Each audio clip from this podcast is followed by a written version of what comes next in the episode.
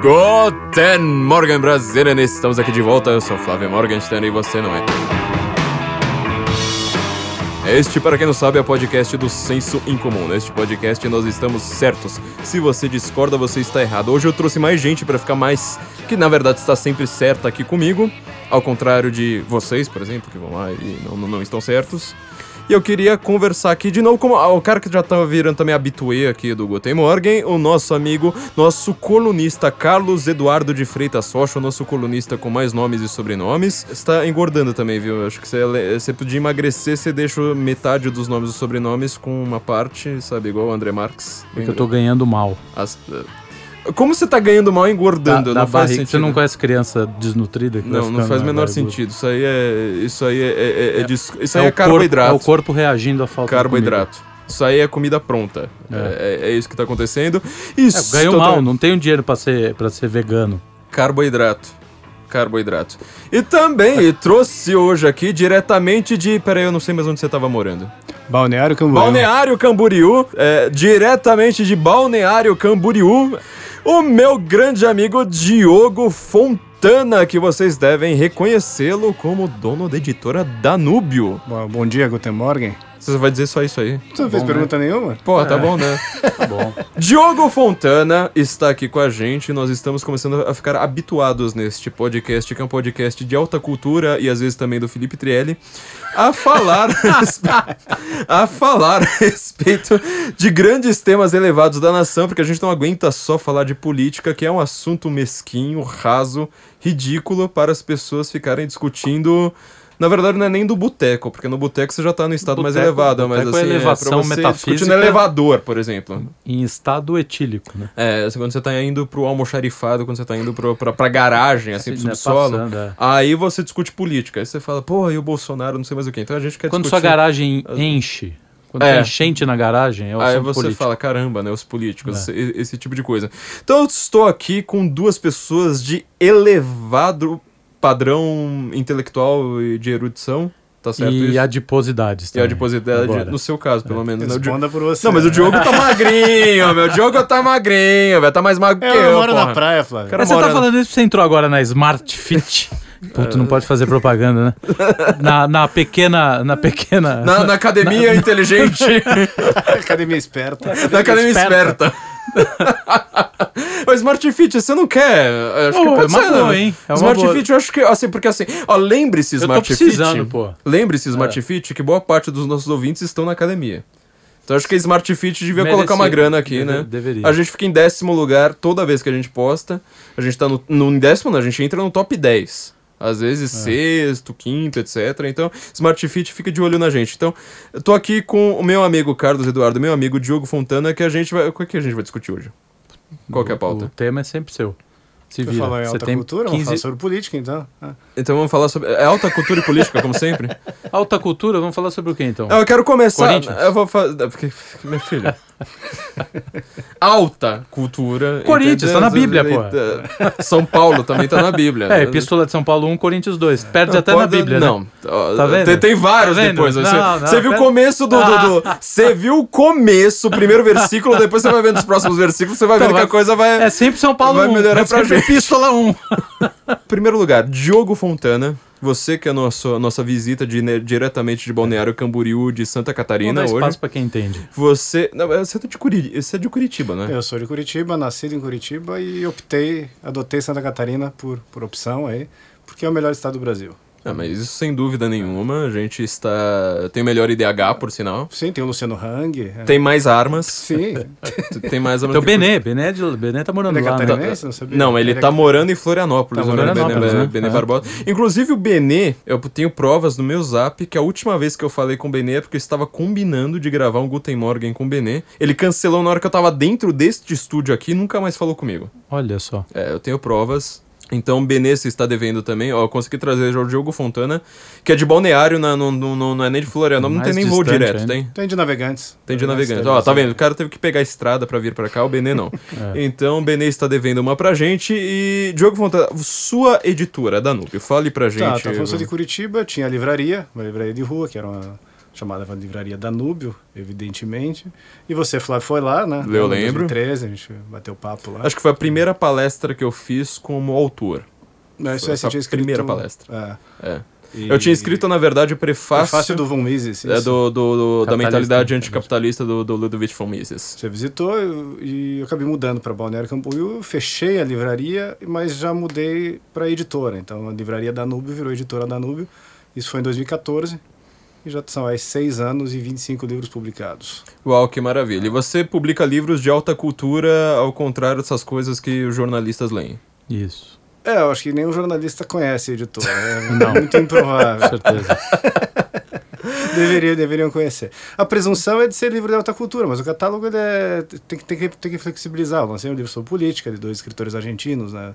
É, o livro, Livro Negro da. Nova Esquerda é um livro mais de polêmica, mas que é um livro que tem boa, é, boa profundidade no texto, não é um texto raso. Inclusive, ele é por artigos, né? Então dá pra você ler, por exemplo, ele isoladamente. Sim, é por pega- tópicos, É, ah, não precisa ler numa pegada, não tem começo, meio e fim. Você pode ler só, por exemplo, sobre a segunda onda do feminismo. Você vai lá e lê o, o, o capítulo sobre a segunda onda do feminismo e não precisa ler sobre, sobre outros aspectos, os, os outros capítulos, não tem uma sequência.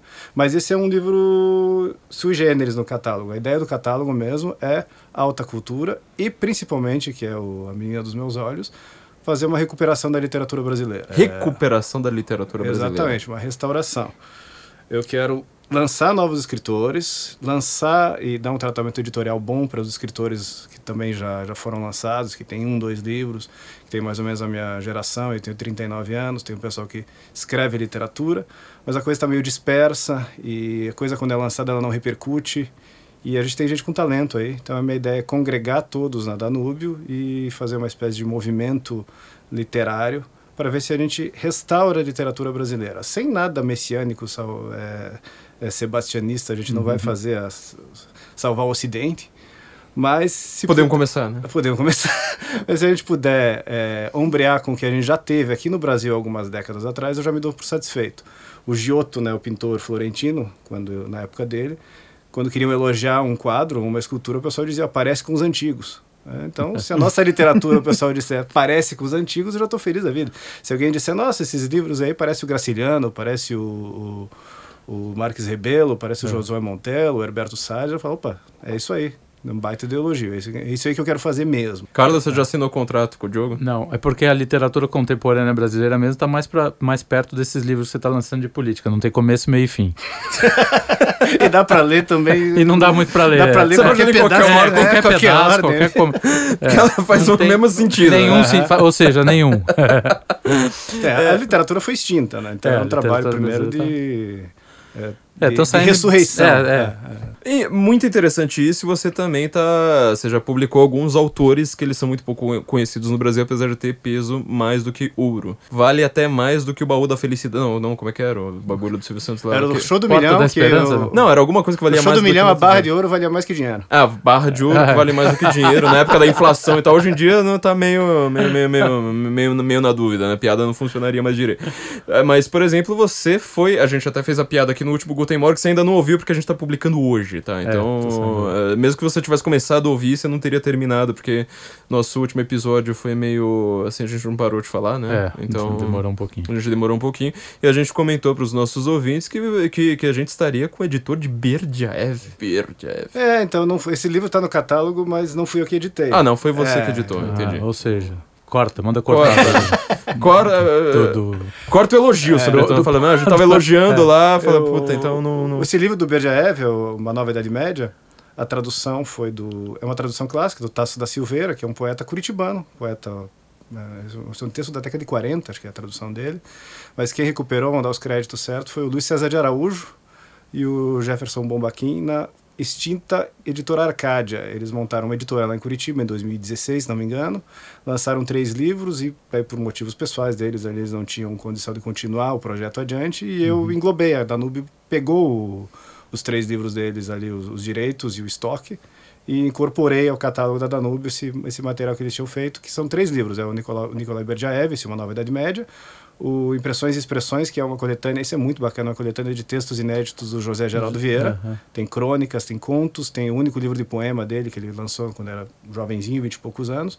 E o terceiro livro deles é o, deixa eu lembrar, o Nicolai Berdjaev, ah, o Elogio do Conservadorismo, do Ah. João Camilo de Oliveira Torres, também um desses é, gigantes da intelectualidade brasileira que estavam sumidos. Agora a editora do Senado lançou os livros dele, então até com preço bem bom, dá para comprar fácil. E para os nossos conservadores, sobretudo, esse elogio do conservadorismo é muito interessante por resgatar as raízes ibéricas. né, Exatamente.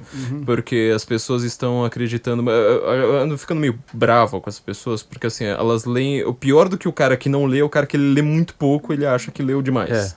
É, pior que o cara que não lê e fala, não, eu vou pelo instinto. É, Porque leu- esse cara, é, esse cara é muito ruim. E no Brasil, a direita que fala, não, eu sou direita conservadora, tipo, eles citam sempre os mesmos cinco autores.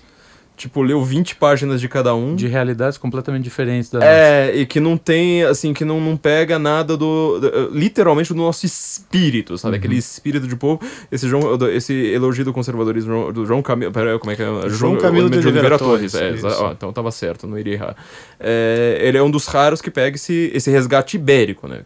Mostrar que as nossas raízes, como é que era o conservadorismo português. Sim, a filosofia, a filosofia portuguesa, a filosofia hispânica, né? É. muitos autores espanhóis, século XIX principalmente, acho que Donoso Cortés. E Grande diplomata. busca essa, esse conservadorismo à brasileira, né? Não um conservadorismo gravatinha borboleta. É um conservadorismo mais roots, né? Porque o, o espanhol, ele, por necessidade, ele fala mais alto, fala gritando. Eu lembro que eu fui ver o José Maria Escrivá, quando, eu- quando eu fui ler, e ele tá sempre falando da mansidão do coração, não? Você precisa falar de uma maneira mansa, não sei mais o quê. e. É, e aí você fica assim com uma coisa assim, tipo, nossa, mas é é porque é meio estranho você ler aquilo sem perceber qualquer referência, porque você vai pegar justamente a ideia oposta. Aí você fala assim, não, o espanhol deve ser um po- povo calmo, né? O povo assim, tipo, pouco. Porque o cara tá sempre falando da mansidão do coração, não. O que, que ele tá falando é pra você ser normal. É. Porque o espanhol em Para si de ele é tão estourado, né? Tipo, para de falar com a mão, para de, de, de, de gritar com todo mundo. Quando ele fala assim, "Ó, você precisa falar de uma maneira mais mansa, tipo, ah, não, é o normal da vida. Pra você falar o. É, ele não era baiano, né? O São José Maria Escrivá não era o Dorival Caymmi, né? Sem, é, não é pra você falar lento. Que canta em silêncio. Né? É, exatamente, canta em silêncio. O Essa baiano piada foi boa, cara. Pô, eu gostei dessa. eu tenho vários. Essa vai fazer, essa vai fazer sucesso. Bom, então, você é uma pessoa que tá cuidando do resgate da alta cultura do Brasil. E o que, que você tá achando? Tem- Porque- Desculpa, peraí, vocês não comentaram também do, do Otto Maria Carpo. Porra, cacete. Otto Maria Car- A gente acabou de falar de, de, de Ibérico, né? Elogio o Ibérico. Diogo tava contando que eles vão, vão A editar. ideia é lançar o Carpô tudo que der para lançar. Primeiro, relançar e deixar disponível em catálogo, nas prateleiras aí, os livros dele, que já tinham sido reunidos pelo professor Olavo de Carvalho no Ensaios Reunidos, volume 1 e 2. Então, Cinza do Purgatório, o Respostas e Perguntas, o Origens e Fins já saíram. É deixar isso aí disponível para as novas gerações. Até quando eu lancei o Cinza do Purgatório, em 2015, vieram me perguntar por que você lançou esse livro se o, o Olavo já lançou no Ensaios Reunidos. Daí eu respondi, porque o Ensaios Reunidos saiu em 2000, a gente está em 2015. Então não é um livro que você tropeça nas esquinas aí. Então é bom deixar ele em catálogo para que as novas gerações eh, tenham acesso. Porque em 2015, quem tinha 20 anos, o Ensaios Reunidos saiu quando o sujeito tinha 5. É. Então tem que sempre manter isso aí, eh, manter a tocha acesa. Então a ideia é lançar o Carpô, deixar o Carpô sempre disponível, mas também recuperar textos perdidos do Carpo, e tem muita coisa. O Eduardo Zonkowski, que é quem fez a edição do Assisa do Purgatório, que até ele montou uma editora chamada Karpfen, que é Karpfen é o, é o nome do Otto Maria Carpo, o nome de batismo, né? era Otto Karpfen, quando ele veio para o Brasil, e antes ele Eu tinha se preciso. convertido ao catolicismo, ele mudou para Otto Maria, colocou Maria de, de segundo nome, e afrancesou como Carpo, né? que até pegou o nome de um, escritor, de um escultor francês famoso, não lembro de que época, mas o nome dele era Karpfen, o, o Eduardo Zonkowski lançou uma editora chamada Editora Karpfen, e ele está fazendo esse resgate do, de textos inéditos do Carpo, mas é tanta coisa, tanta coisa, que eu não dou conta sozinho, ele também não vai dar conta, e ninguém vai dar conta sozinho. Pra vocês terem uma ideia, só em jornais tem... é, o Eduardo achou mais de mil textos, Uau. mais de mil ensaios inéditos do Carpo. Uau. Eu lancei 26 deles sobre música, com prefácio e notas do Dante Mantovani, lá da Funarte, o maestro. Chama O Canto do Violino, são 26 ensaios sobre é, música e literatura, trata os dois assuntos, mas isso é só um- uma degustaçãozinha, só um- uma pílula, porque tem muito mais material. E eu não tenho porte para fazer esse, para lançar esses mil agora, só ao longo dos décadas. É. Mas a ideia é lançar. Se ninguém for fazendo, vou ter que fazer, né? É mais ou menos essa história. Sobra pra gente, né? Este trabalho É. em glória. Até estava comentando fora do ar aqui com o Carlos. Isso, para mim, é uma das atribuições que uma Secretaria da Cultura poderia fazer. Não, eu, eu, eu saía de fora, não, não, não quero verba, não quero Aham. em- em participar do projeto, até eu posso fazer outras coisas. Mas precisava. Mas eu sinto, se a Secretaria da Cultura serve para alguma coisa, é para esse tipo de coisa, para manutenção do, do acervo cultural da nação, né? E no, no livro Futuro do Pensamento Brasileiro, do, do Olavo, ele fala que o, os quatro alicerces da cultura brasileira, se futuro para ela houver, são o Mário Ferreira dos Santos, o Miguel Reale, o Miguel Reale você encontra edições dele aí, do, do, da editora Saraiva. É que todo mundo lê, mas ninguém leva o Reale a sério, né? Eu sei que dentro do, do, do, do aspecto do ambiente jurídico, na verdade, falam do Reale simplesmente como, ah, o cara que um dia foi integralista. É, né? é Ninguém, cari- caricaturizado, Ninguém né? é, pega de fato o que é o Mi- Miguel Reale e fala assim, ó, ele foi a primeira pessoa de fato fazer uma ciência jurídica e não só apenas filosofia, né? É, Eu reproduzo, vou papagaiar aquilo que eu li do Olavo no Futuro do Pensamento Brasileiro. Ele diz que esse cara fez uma, uma contribuição inédita na área do direito e que seria uma contribuição brasileira para a cultura Do mundo. do mundo, exatamente, se ele fosse traduzido, divulgado e difundido. Então, Miguel Real é um dos, um dos pilares. O outro pilar, o Mário Ferreira dos Santos, que eu também não tenho condição nenhuma de avaliar. É. Não, eu só também é, papaguei a opinião do Olavo. O Olavo disse que ele é o maior filósofo, talvez o maior filósofo do século XX. é. Eu tendo a acreditar no parecer dele, por experiência, né? Ele costuma ter pareceres corretos, É. tem um histórico de acerto. E o terceiro pilar é o Gilberto Freire, que já tem, esse tem boa Gilberto difusão, tem- tem, tem edições estrangeiras, deu aula nos Estados Unidos, estudou fora. E o quarto é o Otto Maria Carpo, que não é nosso, mas é nosso. É. né? Ele é austro-brasileiro, ou austríaco-brasileiro, não sei como é que a gente chamaria. Ah, então, a contribuição dele à história da literatura ocidental é um catatal que deveria, ter, devia ser traduzido aí nos principais idiomas ocidentais. E esses ensaios dele também fazem parte do, do acervo, do tesouro da cultura brasileira, deveriam estar disponíveis. E já que ninguém está fazendo, estou fazendo, né? sobrou É. para mim. Sobrou pra Às vezes você. a gente recebe pe- pedindo guia de leitura, né? Ah, um- fornece um guia, lê o Carpô. Eu, cara, pô, Não você vai de ter um outro guia, de guia. leituras de 6 mil páginas É, e na hora que você terminar, você fala, Não, você- pô, os, já- os livros do Diogo, ele apresenta cada, cada autor, por exemplo, o Lichtenberg, que é um aforista alemão, é isso? Acho que é. Sim. Né? Eu fui achar uma edição castelhana do, do Lichtenberg, tem coisas maravilhosas. É, Uhum. e, e tudo apresenção do Carpô. É, ele é uma Ele porta de, porta de acesso para É, a então. cultura europeia que, de certa forma, é uma cultura que não existe mais. É aquele É, mundo, sim. mundo burguês pré-Segunda Guerra Mundial, né? Aquilo, por, por exemplo, você vê no- nos livros do Stefan Zweig, no, aquela Áustria do Império Austro-Húngaro, aquela Sim. Áustria dos Habsburgo. O Otto Uhum. Maria Carpo é filho disso. Ele, Vitor Frankl, Sigmund Freud, uma, uma galera. Não, Ele- Freud ele- não, não. é. Não vai nem colocar Freud no meio da. O cara só tava falando, falando de gênio e vai lá, ah, Freud, né? Não, não, não vem com. Não nem saiu, saiu Freud daquela meio. Viena, daquela Não, não, não, não, não. Habsburgo, né? Teve mais uma Karl galera. Kraus boa. tem, É, tem Karl Kraus, tem Robert Schumpeter, se não Engano, é. Hermann Brock. A gente só anda falando de Áustria nesse podcast, É, né? Só de Áustria. Sempre Eu, eu tava ontem lendo o Canete, inclusive, para o texto que eu escrevi ontem sobre E eu queria comentar, inclusive, que eu não combinei, eu tava quieto aqui na minha, na moral, na humildade, vocês começaram a falar de Áustria no, no final da Primeira Guerra. Então, não tem nada a ver com isso aí, viu? Vocês estão vendo que, que todos os caminhos levam, levam a Áustria na. Primeira Guerra. Aliás, é também um título de, de outro livro do, do, do, do Carpo, né? Todos os caminhos Levam a Roma. Levam a Roma. É, Que ele narra. ah, é uma, uma apologia do catolicismo, porque ele, ele se converteu ao catolicismo, já mencionei, colocou Maria no, no nome dele. Mas ele é um cara que fez uma, fez uma abriu uma janela para a cultura brasileira quando ele chegou aqui nos anos 50, no- em 1939, na verdade, que ninguém tinha feito antes. A gente nunca tinha tido uma.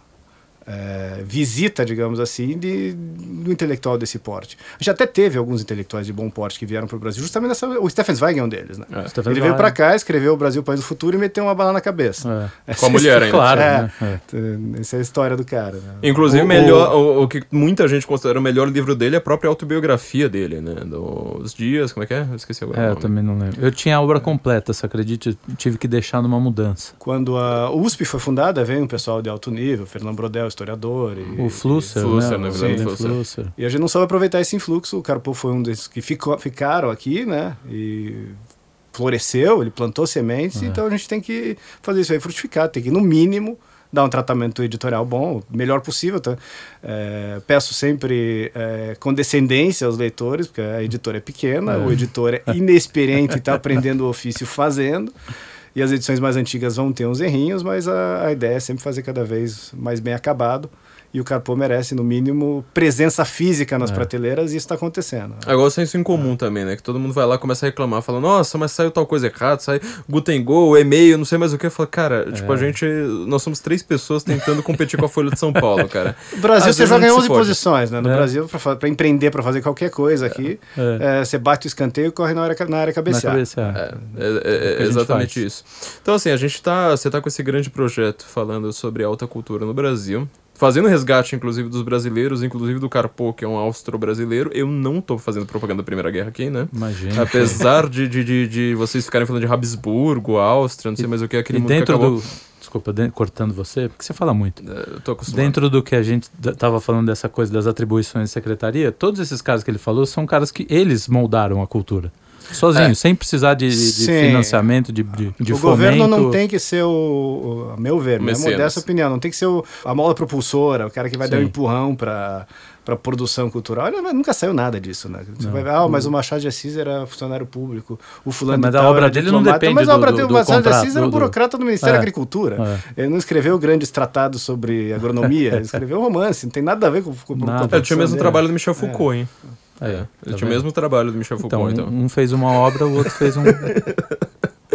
mas quando. É, mas, um, mas, é... um, escreveu uma obra, o outro deixou as unhas crescer. Então, deixamos que a sociedade civil resolve isso aí. A gente, a gente tenta fazer sozinho, né? É, nossos, o, nossos Mário, Fe, o Mário Ferreira mesmo morava no, no, fundo da casa da mãe, né? Ah, a diversidade é, que forja, família, né? É, forja, forja a personalidade. Né? É. Às vezes a, a, situação muito favorável enfraquece. Enfraquece, não tem dúvida. Exatamente, é só você ver quanto de, de, É por isso que a gente fala tanto da Primeira Guerra, sem querer ficar fazendo propaganda, mas assim, é. é você falou do, da década de 20, na verdade, né? Quer dizer, ali você teve o Zweig, é, toda essa turma aí, é, você tem que ver, tipo, na hora que você acaba de destruir o mundo, os intelectuais que ficam para contar a história, eles são os intelectuais que vão ser mais fortes do que qualquer geração posterior, né? Não adianta.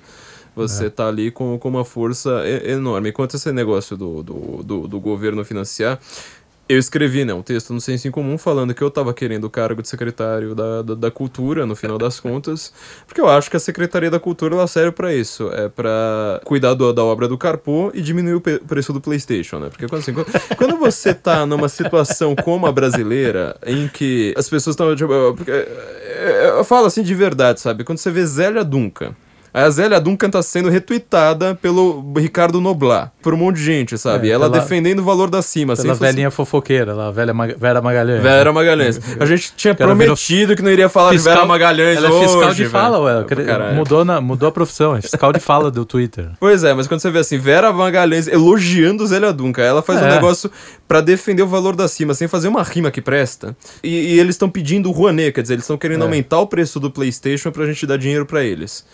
Eu tô falando, não, é o contrário. É. O cara, artista tem que pagar mais imposto pra gente ter acesso ao, ao PlayStation. Então eu acho que são Exato. duas coisas. É o contrário. Eu acho que tem que cuidar do cara apoio do PlayStation. Podia fazer um protecionismo cultural também, né? Pegar essa música ruim. Sim, paga mais caro. A, a gravadora vai trazer lá o lançamento da Lady Gaga, Põe a tributação, que nem de bebida alcoólica é. de jogo em cima. Eu concordo, 92% Não, ali tem que é. ser imposto do, do, do, CD, desse tipo de coisa. Eu acho que. Mas é, acho que esse é o Eu tô jogo, falando entendeu? brincando sério, hein? Eu não tô brincando. não não. E, aqui também, CD de funk é. tem que ter a tri... Coloca ter, lá é, em cima, assim. Música do, pro Spotify, essas coisas. Tem que, tem que taxar, sobretaxar. Protecionismo cultural. Protecionismo, vamos, vamos proteger Boa. a alta cultura, exatamente. Diogo, a gente tem sempre uma discussão aqui no Guten Morgen. O Carlos, ele veio é, dar peso com, com, esses carboidratos obrigado, todos. De, dar peso a essa discussão uh, que a gente anda fazendo bastante no Guten Morgen, que é o seguinte: nossos ouvintes e boa parte do, disso que nós chamamos de direita no Brasil. Só quero ver se você vai fazer essas piadas quando o Gurgel vier aqui. Oh, faço, cara. Pô, meu padrinho. O Gurgel vai fazer antes de é, mim, inclusive. Eu e ele vamos acabar com isso. Vai ver. O que nós chamamos de direita no Brasil diz que defende a alta cultura e no final das contas ninguém defende nada. É, ninguém tem, tem uma cultura decente. O que, que você recomenda como caminho das pedras, sabe? O A1, o primeiro módulo para as pessoas terem de fato, uh, sabe, falar assim, olha, o mundo tem, tem muita coisa para ler, eu não sei em que ordem que eu leio, eu não sei por onde começar, eu não sei porcaria nenhuma. Você como uma pessoa que lê muito e que inclusive empreende na área da leitura, qual uh, o, o primeiro passo aí desse caminho das pedras? Cara, esse negócio de restauração da alta cultura, ela primeiro a restauração da alta cultura ela se dá dentro de nós mesmos, né? Uhum. É uma coisa intransitiva, é, é um verbo reflexivo, né? é, é dentro de mim. Uhum. Então, eu não posso dizer que eu vou restaurar a alta cultura. O que eu estou tentando é me tornar uma pessoa de alta cultura, com alta cultura. Então eu estou trilhando esse caminho que é o caminho todo mundo já trilhou desde sempre, aquele caminho educacional que é, o Olavo recomenda e outras pessoas aí de educação e alguns livros apontam, que é negócio de trívio. Então, vai estudar gramática, pô, vai aprender é. a tua língua. Primeiro, você falou que você ama o Brasil, você não ama, não conhece a língua do, da porra do país. É. Pessoal, eu amo o Brasil, sou muito patriota. Fala um português, é uma coisa horrorosa. Você vai ver o texto do cara. É, é, Ele ama o que, que a Ludmilla fez com a língua. Né? Pois é, exatamente. Então, que patriotismo é esse? O Brasil é engraçado, né? eu sou, sou, brasileiro com muito orgulho, com muito amor. O sujeito canta na Copa do Mundo lá, no jogo da seleção. É, fala mal do Brasil o tempo, o tempo inteiro, inteiro, só compra produto importado e se puder imigrar para o Paraguai, o cara vai correndo. Então, é. e a língua portuguesa, que é a base da maior herança que os portugueses trouxeram, é. junto com o cristianismo, foi a língua, e o sujeito maltrata a língua. Então começa conhecendo a língua, é, conhecendo nosso legado civilizacional, a literatura, vai, vamos ler, os nossos poetas. E quando eu digo os nossos poetas, é os portugueses também, porque Camões também é nosso. Eu não consigo imaginar um americano, um canadense, um australiano dizendo, não, Shakespeare é estrangeiro. É, é. é da Inglaterra, é. o escocês, é lá de baixo, né? não é nosso. Pelo amor de Deus. Então Camões também é nosso. É, restauração da cultura começa com a gramática, é a gramática é a literatura. É isso que eu estou fazendo agora, estou com 39 anos, eu estou estudando latim faz 4 anos, aí, 3 anos, direto todo dia, para tentar ter uma educação que eu não tive, porque me foi sonegada por circunstâncias é, Paulo Freirianas. históricas. Histórica. Eu ainda tive sorte que eu estudei num colégio, que a dona era uma velhinha, a falecida tia Ada, era um colégio pequenininho lá em Curitiba, turmas de 12, 13 alunos, e a tia Ada, ela deixou a gente com método fonético, método... Eu também não, não, não, não, não peguei Paulo É, eu lembro que eu tinha um vizinho é, da mesma idade, o vizinho, coitado da mesma idade, ele estudava num colégio chamado Jean Piaget, que era método socioconstrutivista. Jean Piaget. E eu tava ali a mesma idade, 7, 8 anos, eu já lia um monte de coisa e o coitado não ia. A culpa não era dele. É. Hoje em dia eu vejo em retrospectiva, estavam lesando a, a, coitada da criança. Então nisso eu tive sorte. O problema não foi ali na, no processo de alfabetização, o problema foi na adolescência. Depois, é. Cursinho, depois faculdade. Aí você perde tempo, aqueles métodos de apostila, aquela coisinha de marca X, hum. aquela farsa completa, né? E aquela perda de tempo que a gente tem no Brasil que deixa de lado as humanidades e fica perdendo tempo lá com química orgânica avançada, é. com biologia das pirrófitas, que eu nem lembro o que, que são. Logaritmo. É, e matemática muito mais avançada do que eles estudam na América do Norte e na Europa é. Ocidental. Então eles nos sonegam o que tem valor e nos dão é, coisas que a gente só deveria fazer por interesse específico e bem mais tarde. E também na área das humanas, quando nos dão coisas supostamente poesia e tal, eles nos dão Chico Buarque, Caetano Veloso. É ele é um professor de redação, ele ganhou um prêmio, meu professor de redação no cursinho, lá em Curitiba, ele ganhou um prêmio Jabuti escrevendo um livro sobre sambista. Essa era a mentalidade do cara. E ganhou jabuti. É. Mas você sabe que você é, falou então uma essa coisa. Essa é a educação que eu tive. Então agora eu tô correndo atrás, quase 40 anos de idade, tendo que fazer aquilo que poderia ter feito num mundo ideal. Que deveria ter sido feito com a gente quando, quando a gente tinha 12. 12 anos. É, exatamente. Mas dá tempo ainda. Isso também não é desculpa, pessoal. não, é desculpa, muito, não é desculpa. Ah, não dá mais tempo, tô não. velho. Cacete. Essa não. Depois que eu descobri que Leonardo da Vinci aprendeu latim com 21, porque ele também não tinha tido educação clássica, porque não era de uma família rica de Florença, ele era um pai artesão. Ele teve a vantagem no artesanato, é lógico que depois se manifestou nas artes dele, porque desde criança ele estava lá pondo a mão na massa, literalmente. Mas a parte humanística dele só veio na, na vida adulta. Ah, você vê aqueles é, filmes então do, do Morgan sempre. Freeman jovem? Não tem, porque ele começou a carreira ah. também com 40 ah. e pouco. Pois é, você falou, me deu um branco. Deu um susto. Não, não, todo mundo tem imaginação, Morgan, tá Morgan Freeman jovem. Nunca vi, não tenho, não tenho acervo na imaginação. Nunca lembramos do Morgan. Não, mas eu tô falando só pela é. desculpa da idade. É só a ah, desculpa sim, da idade. Sim, mas sim. o Morgan Freeman já fez coisa de alta cultura também, né? Inclusive, Se eu não me engano, ele fez... Leonardo Sim, ele tá com 114 anos, acho que ele fez 4 mil filmes, né? É. Pois é. É, eu... é metade ele sobre Deus. Depardieu, é, é, é, então. Metade ele é Deus. Ou o presidente dos Estados Unidos. É, o presidente dos Estados Unidos é o Deus. É impressionante, nunca mas vi. Mas o cara é. Mas é um cara que ele nasceu pra esse tipo papel de Deus ou de presidente dos Estados ele, Unidos. Sabia que ele faz a voz do metrô de Vancouver, no Canadá. Ah, é? O jeito tá lá andando no metrô, é o Morgan Freeman que fala, estação X, estação Y. Que maravilha. Eu ficaria até uma estação a mais. Eu sempre, quis, eu sempre quis uma locução da minha já vida com o James Earl Jones. É, já imaginou no Brasil com o Pedro Bial? É, Nossa, que James Earl Jones já fez é. o Corvo da Edgar Allan Poe, já ouviu? Não, não. O Corvo da Edgar Allan Poe com a voz do James Earl Jones.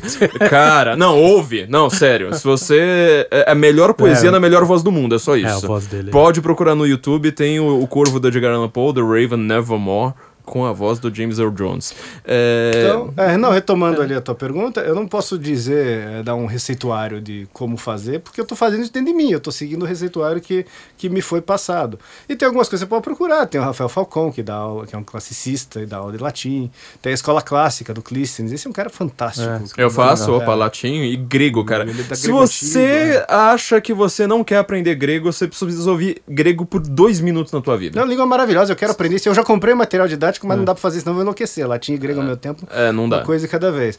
Mas, Mas você que... ouve dois é. minutos da aula, você ouve só dois minutos, deixa o cara falando por dois minutos em grego na tua frente, você vai falar, fala, cara, cara, desculpa, não existe. Eu achava que eu conhecia uma língua bonita. Grego é assim, acima de todas, todas. Ah, mas eu acho francês bonito. Não, não, você não ouviu grego. Você não.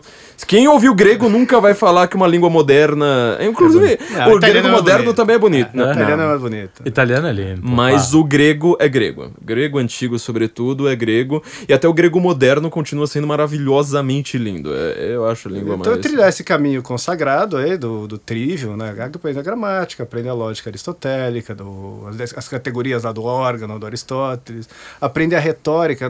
O pessoal que escreve no Brasil, mesmo o pessoal que escreve textos de não ficção, é, a, é, teria muito, muito proveito se lesse. Nos Estados Unidos é muito comum esses manuaizinhos de retórica às vezes é. falam do triângulo lá do patos, etos e logos. logos.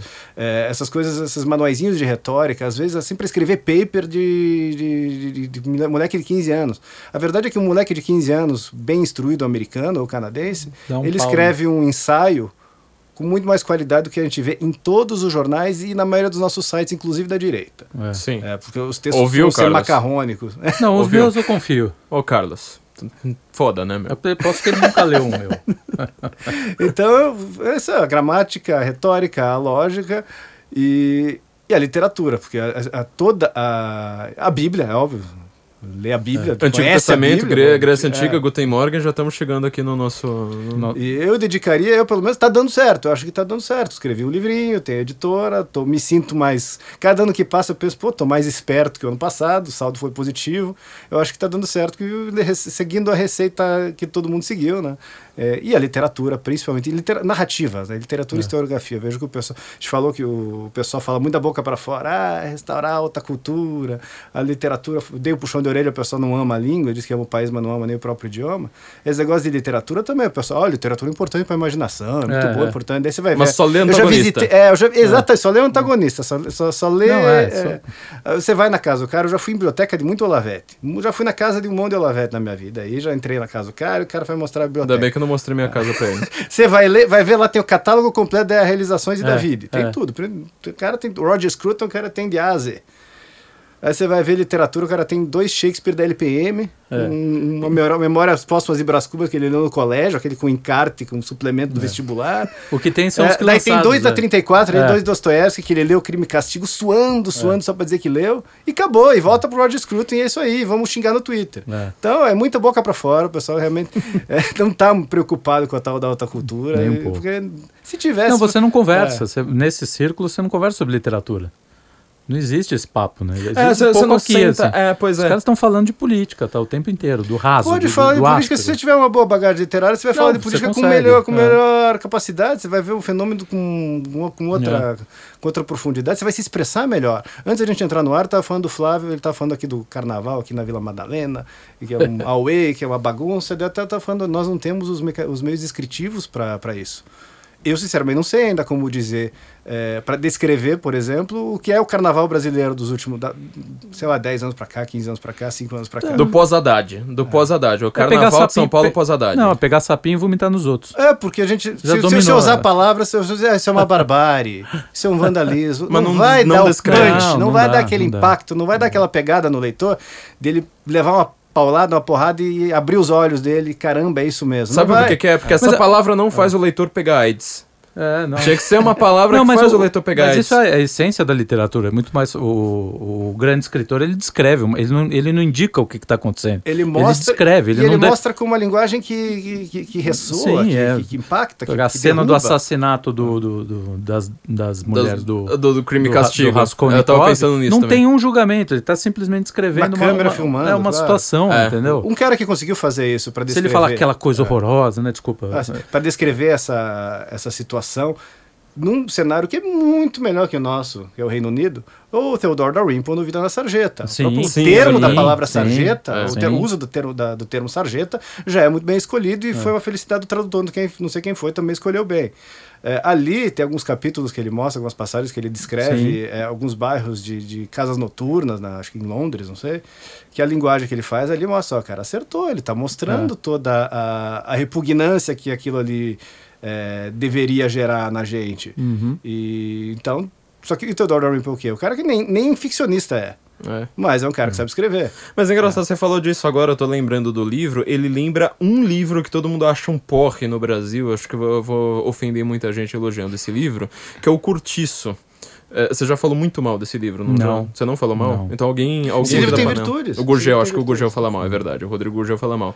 Mas assim, É o por causa Curtiço. pelo- ele- mas é- o, o- a análise do Gurgel é em, em relação aos personagens. É, sim, Não sim. tem um personagem bom ali, é sempre Ah, Não tem. sim, sim. todos É, no, rasteiro. É, todos mas é que- mas É, e não- o você não sente do, a mesma do Luiz coisa? Azevedo, é Luiz Azevedo, isso aí, né? É, acho que é Justiça. Luiz Luiz Azevedo. É aquela coisa, é, a, tacanhez da, É, então. da visão naturalista, né? É. Tipo, ah, determinismo social. Você, é um Tem um fudido livro- porque você é pobre. Tem um livro do- até pior, por, por questões genéticas, né? É. Por, de- por degeneração racial. É, então, tem um é, livro do Carlos, do Carlos. Emílio Gada, que é o- a temática é a mesma, se passa num cortiço, que é, é aquela louca confusão em Vila Meruana, Esse eu não li. se eu não me engano. É a mesma temática, entendeu? Só que o, o, o Gada trabalha de uma forma que o, que o coisa não chega. Porque os tipos são muito mais variáveis, entendeu? Você leu tem a- Gente Pobre do, do, do Dostoiévski? Eu, que eu, eu falei mal desse, desse livro no último podcast, mas ele é exatamente isso que você tá falando. Quer dizer, é uma. é literalmente gente pobre, der, mas que são. É, é um cara que realmente, sabe, tem um coração. Você fala, meu, o cara não deve ter nada, o cara não deve escovar os dentes, o cara deve ser. Tipo, entrar na casa do cara deve ser inferno, só que assim, você vê que é um cara que ele tá falando, meu, eu posso ser um desgraçado na Rússia czarista toda escangalhada, mas eu vou ser uma grande pessoa. É muito. A gente tá, o, o professor Gurgel critica com razão o Curtiço pela ausência de personagens mais elevados, que aliás é um, é um problema da nossa literatura em geral, né? Uhum. O Olavo vive falando disso. É, os Que tipos a maioria dos tipos são irônicos, eles estão abaixo da circunstância e É. derrotados pela circunstância, que nem lá o protagonista do Angústia, do Graciano Ramos. O sujeito fica lá fritando, entrando em parafuso o tempo inteiro, lutando com os seus dilemas, não consegue resolver aquelas, aquelas Mas eu gosto dele. desse personagem, porque todo mundo reclama. É a terceira vez que eu tenho que, que, que de- defender o Angústia nesse podcast. Não, o livro é maravilhoso O livro é bom, e o é. Graciliano mostra todo o, o fluxo, o processo Mas mental é- do sujeito, mas estou dizendo como o tipo humano é um sujeito Sim, que não sim, vence a circunstância. Aquelas cinco classificações lá do Northrop Frye, né? Do, desde, o herói, desde o Deus, que pode fazer tudo, o herói que, que, que é semideus, que pode fazer muito, até o sujeito que consegue vencer na vida, Sim. até aquele que Até é meio mediano e, e aquele que está abaixo da circunstância. A nossa literatura costuma eh, descrever tipos humanos que estão ou derrotados pela circunstância, só apanhando da vida, ou então que estão mais ou menos na média, na mediocridade. Raramente tem um sujeito que é vencedor. Mas essa é uma dificuldade da nossa literatura, porque se você olhar ao redor, você não vê esses tipos Então, humanos. é isso que eu você não vê comentar, a não grandeza tem, humana não ao tem, é geral. muito então você raro. não- é, é muito difícil Até você tem, trazer. é. até tem, mas o problema é o seguinte, a gente está tão cercado desse, desses tipos ruins que a nossa nosso olhar está todo voltado para eles. E é difícil de ver a, gente grandeza, deixa- de ver a é, santidade, onde ela exato. existe anônima, Exato. de ver eh, qualquer tipo de, de ser humano realmente maior. Que, e a gente tem 210 milhões de pessoas, tem que ter alguns por aí, né? Tem. Espero Mas que você sabe tenha. que você falou uma coisa que, assim, é, é, é, você falou, você descreveu essa situação logo depois da minha piada com a Vera Magalhães, mas isso é verdade, porque assim, quando você olha pra análise típica da literatura brasileira, a, a análise mais clichê que se faz no Brasil, que é aquela análise social, Antônio Cândido, olhar pra sociedade e olhar pra obra, fazer um, um espelhamento de um com o outro, você tá sempre preocupado com a questão econômica. É, é impressionante isso. Tipo, o cara, ele, ele- É sempre importante a gente lembrar que a gente tá lançando esse podcast em março, da mudança de fevereiro para março, que é a hora que o pessoal tá entrando na faculdade. É, então, se você entrou na faculdade, ouça o que, que eu tô te dizendo. A coisa que mais acontece é o cara entrar em sociologia e querer é, acabar com a desigualdade social. O cara não sabe um cálculo de Excel. É. O cara não sabe olhar para uma pirâmide de, de, de, renda e interpretar aquela porcaria, mas ele tá lá dando uh, soluções para Ele só tá preocupado com Você isso. Você não sabe dobrar uma camisa, cara. É, também. é muito mais um lençol de elástico. Eu, que... eu, consigo dobrar um lençol de é, elástico em 15 primário. segundos, amigo. Então eu sou, eu sou uma pessoa que, que, que, vale muito mais do que estudante de sociologia. Mas o que, que acontece é o seguinte: Ai, por conta disso. Não, é, realmente. Mas eu sei dobrar um lençol de elástico. É, boa já é alguma coisa, muito mais do que um estudante de sociologia. Mas é, você está falando da circunstância, quer dizer, você não tem um personagem no Brasil que ele seja esteja acima, e seja também, eu sei que a construção ficou horrorosa, mas que ele seja uma pessoa que está sempre acima de sua circunstância. Porque a gente também só, só tá pensando na questão econômica, mas quando você vai pensar nos grandes ricos e poderosos do Brasil, eles também são, são isso. São, eles abaixo, são fruta, eles estão abaixo, eles são joguetes do destino, como são. diz Shakespeare. Sem dúvida. É uma das poucas expressões que Shakespeare usa em mais de uma peça, que é Fortune's Jest. É, é que ele fala que o Fortune A maioria dos nossos grandes empreendedores, eles são quitandeiros em escala internacional. É. O dono da, da barraquinha da feira. É. É, não tem uma visão do. Tanto é que eles não estão lá no, nos Bambambam lá. Você vai ver o pessoal Bilderberg, isso aí. Não, não tá cheio de brasileiro lá, não. Os brasileiros são os caras que estão sendo manipulados ou usados como as lideranças caipiras locais que servem aos propósitos de, dos caras que estão vendo o, o tabuleiro é. inteiro do jogo. Então, Mesmo os caras é, da educação é. no Brasil, né? Porque assim, você vai ver o que, que o, o, os caras estão fazendo com a educação no resto do mundo. Não tem a ver com os Lehman da vida aqui, porque aqui você tá simplesmente falando, meu, o MEC vai liberar grana, então vamos pegar um, um planinho de educação X qualquer aí e colocar para todo mundo e achar que a gente tá, tá revolucionando. Eles não são inteligentes. Hum. Tipo, você, eh, você, lutar contra um George Soros é você lutar contra o gênio do, gênio do mal. É uhum. É você lutar contra o Lex Luthor, entendeu? É. Agora, um Lema é um cara que você fala, meu, o que, que são vocês, cara? O que, que é Tabata Amaral, sabe? A gente não tem a sensação de ter inimigo inteligente sei lá quantas décadas no Brasil. É, é, é impressionante. Mas tem muito meios de ação, né? E é, muito dinheiro. Têm, é, eles têm. A, a, vantagem é que eles são peixe dentro da água. Sendo peixe dentro da água, se a gente mudar a cor da água, eles mudam é, eles, eles mesmos também. É. Isso vem acontecendo na sociedade brasileira nos últimos 10 anos. Você vê muitos políticos que às vezes estão falando, estão reverberando, sei lá, coisas que saíram no, que estavam escritas no mínimo que você, do, do, do, Olavo, e o sujeito nem sabe qual é a fonte daquela, e o sujeito mudou de opinião e nem sabe. Ele não, não tem nenhum nível de autoconsciência. É, pra é, capital. Aquilo lá que eles falam, attention span do, do peixinho dourado, né?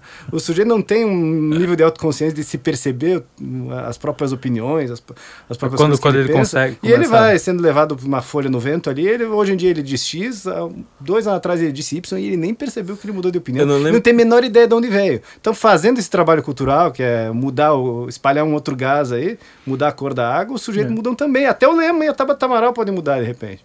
É, mas eles vão mudar é. sem perceber. Isso é Exatamente. É eles são pessoas completamente inconscientes do que está acontecendo no Brasil. Sem, sem esse grau de Eu achei curioso, acho que foi o Taiguara que ele me falou recentemente por exemplo, da expressão analfabeto funcional. Ela foi uma expressão que foi colocada em, em corrente no Brasil pelo Olavo de Carvalho. Aí você vê um, um, monte de anti-Olavo falando, é. é. um analfabeto funcional. Fala assim, então, filho, então melhor você trocar a expressão. Você porque... vê analfabetos funcionais se acusando se, reciprocamente acusando... É. de analfabetismo funcional numa área de comentário do Facebook. É exatamente o que, que o Taiguara estava falando. É tipo, porque assim, vira uma palavra que ela é. Não é um xingamento. É, é, é como fascista. É. como fascista. Então fica, fica, fica uma coisa tosca. Até para descrever o fenômeno do analfabetismo funcional, eu teria que chamar de outra coisa, talvez, de uma pessoa sem letramento, sem.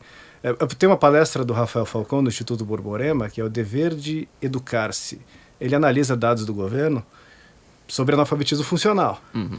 E ele é menos condescendente que o governo e ele analisando os números ali, tendo bastante rigor, ele diz: a rigor mesmo, mesmo, se ele for bem exigente sobre nível de leitura, 92% dos brasileiros seriam analfabetos Sim. funcionais o instituto lá classifica uns 30 e poucos por cento, porque eles põem eles, o sujeito que sabe ler lá, consegue ler a Veja, eles já consideram perfeitamente letrado. Mas assim, se, é, é, ler assim de você tirar uma nota 7, né? É, ver um gráfico, não. porque a, Veja, a, Veja, a, Veja ou a Folha de São Paulo, a imprensa tradicional, ela tem gráficos, tem coisas é. que são mais elaboradas que o, o afegão médio não, não consegue. O Homer Simpson ali, brasileiro, não pega isso aí. Mas o sujeito que já consegue fazer isso aí, ele já é um gênio no Brasil, já é uma pessoa altamente letrada. Nosso empresariado de classe política é assim. É. O, os bambambãs, eles, eles conseguem ler o jornalismo. Agora dá um soneto do Camões pro sujeito.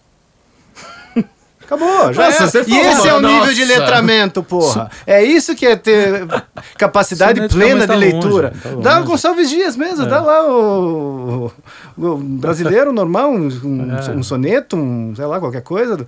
O sujeito não consegue ler um poema em língua portuguesa, ele não é letrado, ele não tem domínio pleno do idioma, ele não é Não 100% civilizado.